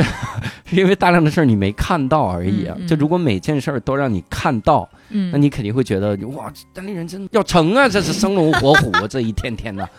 可能有这样的感觉。嗯，但我觉得这都不重要，是是，都就不是重要你你去看一个公司一个活儿有没有让你看到，你不如让自己看看进步有没有让自己看到，就自己的进步，嗯所以我就很感谢你能你能体谅一些东西，嗯你知道吧？？就是我觉得就是呃，指望别人体谅。不是一个创业者应该想到的东西。你不能指望别人能体谅你，嗯，别人不是你，别人不是跟你一起创业的人，别对啊人你没不有能理由去体谅你。对但是如果有人能体谅你，哇，我真的是感谢他祖宗八辈子，是吧？就是这样。 我的祖宗都没想到， 我突然因为我啊特别感谢了你，真的。 当地人应该老开大会，这是新东方经常干的，真的。新东方如何维护团结，就是靠开大会，一遍遍的说领导真正怎么想的，一遍遍的说。好好，我我我我得开大吸取会吸取教训，真的要没事儿吸取开大经会验，政委这角色留着干什么的？你这是 得得成立，得有政委，让郝宇老师来做， 整一整这个。你自己会在单立人期间，你觉得你印象比较深的，你自己受的一个大委屈会是什么吗？还有印象吗？我我我就说一个我整体的感觉吧，就是不是某一件事儿，我的我我真的已经想不起来有什么，因为因为我最近这段时间我整体过得还挺，我觉得我我我我心态上面还挺开心，就是挺好的。挺好的，挺好创的业怎么能过得这 么好？是不是不够努力？哎呀，就是，嗯、我的那种比较委屈的时刻，往往是，呃，就是你在为别人着想的事儿，嗯但是呢，对方不领情也就罢了，嗯对方会反着想你的好意，啊，对方会把你的好意当做恶意，嗯然后，而且这个里边儿让人委屈的点是在于，你你一方面会觉得说他把你的好意揣测成了恶意，嗯你觉得委屈，同时你还会觉得，同时你还会又有一个跳出来的，就是理性的自己在告诉自己说，嗯你不要这么想，人家你就是你传达的方式不对，嗯你没有好好的传达给人，你没有告诉人家你的好意，所以人家理解错了，你有什么好委屈的？嗯，这东西也让我自己觉得委屈，你那嗯你大概你能明白那个感觉吗？嗯，嗯明白。对，就是这是挺有意思的一个事儿。我我现在反正就是经常会去分裂出来一个，就是额外的一个自己，就是在审视自己、啊，就会觉得你看，无论如何，事情到最后，如果它不好，那你确实你大概率就是有错的。嗯，你要么是错在你做这件事儿本身就是错的，要么就是错在说，哎，你没你没有把你本来应该做的、应该交代清楚的东西、应该沟通好的事情沟通好。嗯啊，所以就是这个是嗯你要说起来，就是我觉得我觉得情绪上头可能会有一些负面的情绪的时候，就是这种时候。嗯但是你说很具体的事儿，哎呀，我好像还真的好久没有那种特别负面的一些，特别特别嗯委屈的一些事儿了。嗯嗯，我我我记得有一个阶段，你你应该你应该有印象，就是去年，呃，大概就是九呃十月份左右，就是当时咱们特别忙的时候，就是、呃演出也特别特别多，然后嗯而且又当时在忙那个喜剧大赛，嗯我们那个阶段，当时是整个公司所有的运营的同事都忙得焦头烂额，嗯我当时就觉得说好心疼大家，我就很心疼每一个运营同事都在那儿忙得要死，而且是因为你忙的时候，说实话，大家人到你特别忙的时候，你脾气都会不好。嗯办公室里当时经常充斥着说大家，哎，蓬头垢面了已经，嗯，什么也顾不上了，然后。呃，相互的动不动就开始咣咣咣吵两句，因为因为一件事儿什么争论几句，然后我就觉得很心疼大家。那会儿呢，我就把有一些，呃，有一些这个很具体的执行层面的一些事儿，本来我就不去，我我已经不再去管那些事儿，我就拿过来说我自己来做。嗯所以呢，那个时候我把自己塞得满的不得了，我完全没有任何自己的时间。从周一到周日没有任何，就是每天晚上工作在办公室都待到什么晚上十一点多走就已经算早的了，嗯经常会一点两点才离开办公室，第二天嗯早上十点又、又已经到这儿了。嗯，那段时间就是你你特别累，特别辛苦，但是我印象中当时是呃，就是那种别人不认你好。嗯，别人仍然是在说：“哎呀，脱口秀大会好棒，脱口秀大会好厉害。”我不是嗯在嫉妒脱口秀大会，我是在我那个时候就是觉得就委屈的 是，对你好歹说脱口秀大家好厉害，艾斯也不 错，然后然后再多说一句，对，就委屈在说，我做了很多的事情，嗯我和我的团队已经把自己的一切都现出来了，嗯，不休息，不考虑自己，然后结果并没有落好，嗯，结果别人并没有认为你挺棒的，就是别人连说一句你挺棒的都没有。 嗯你就会觉得，哎呀，好委屈啊！所以这个你也不也不能算一件事儿，就是当时那个时期那，种感觉，对一种感觉。所以后来我就我我后来去反省，我觉得其实是那个时候我自己把自己的那个节奏弄乱了，嗯，嗯，呃，以至于我的心态失衡，所以会产生那种情绪。那现在为什么我说我现在整体状态挺好的？我觉得我现在就整体开始找到了那个中间的平衡点。嗯我，不再去竭尽全力的想着去满足别人的期待，不再去竭尽全力的把自己榨干，嗯为了我自己的，为了为了就说，为了这个事业，为了我我的那种价值感，因为我很在乎我我给大家创造了什么价值嗯，啊，我不再为了这个价值感把自己榨干，而是在想，OK，我要长久的。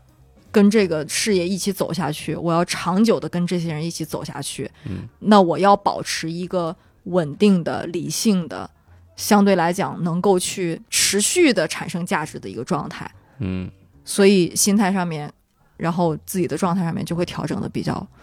好一些了。嗯。嗯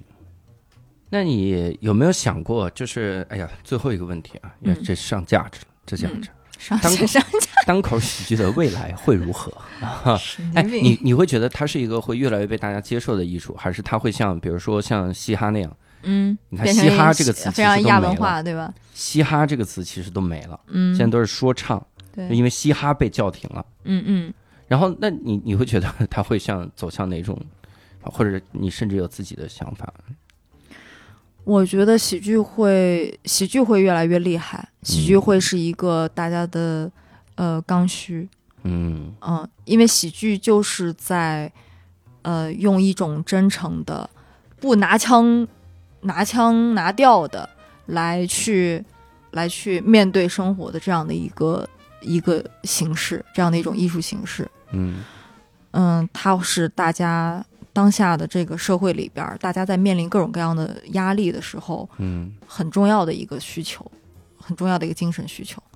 但是单口喜剧，我说不好，我不知道，嗯它也许会最终走向一个非常非常大众化的一个东西，就像在那种什么成熟的美国市场、英国市场，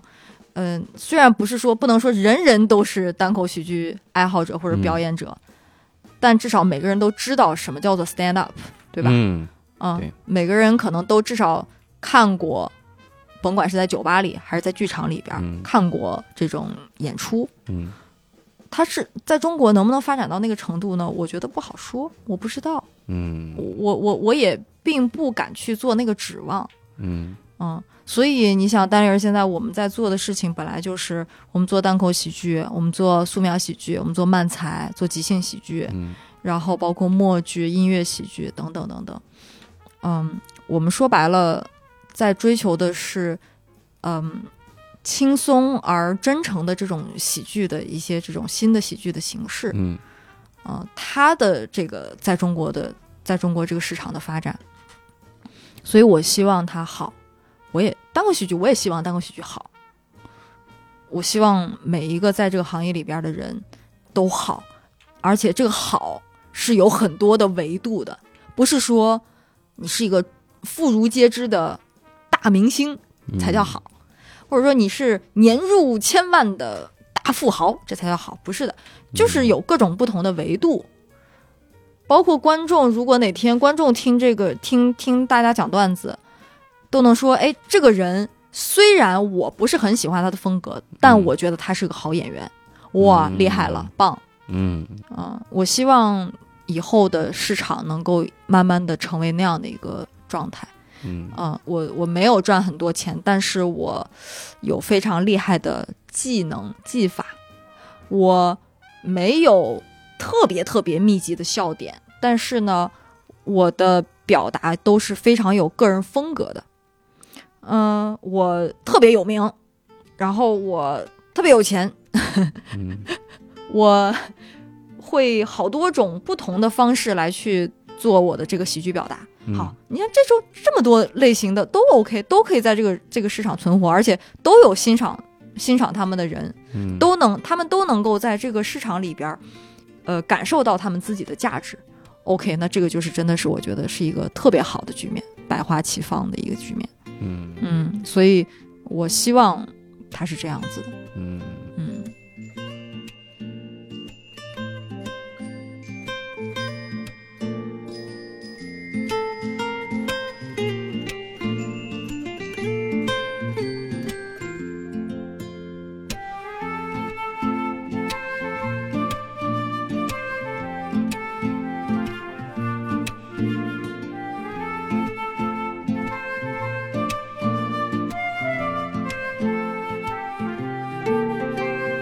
嗯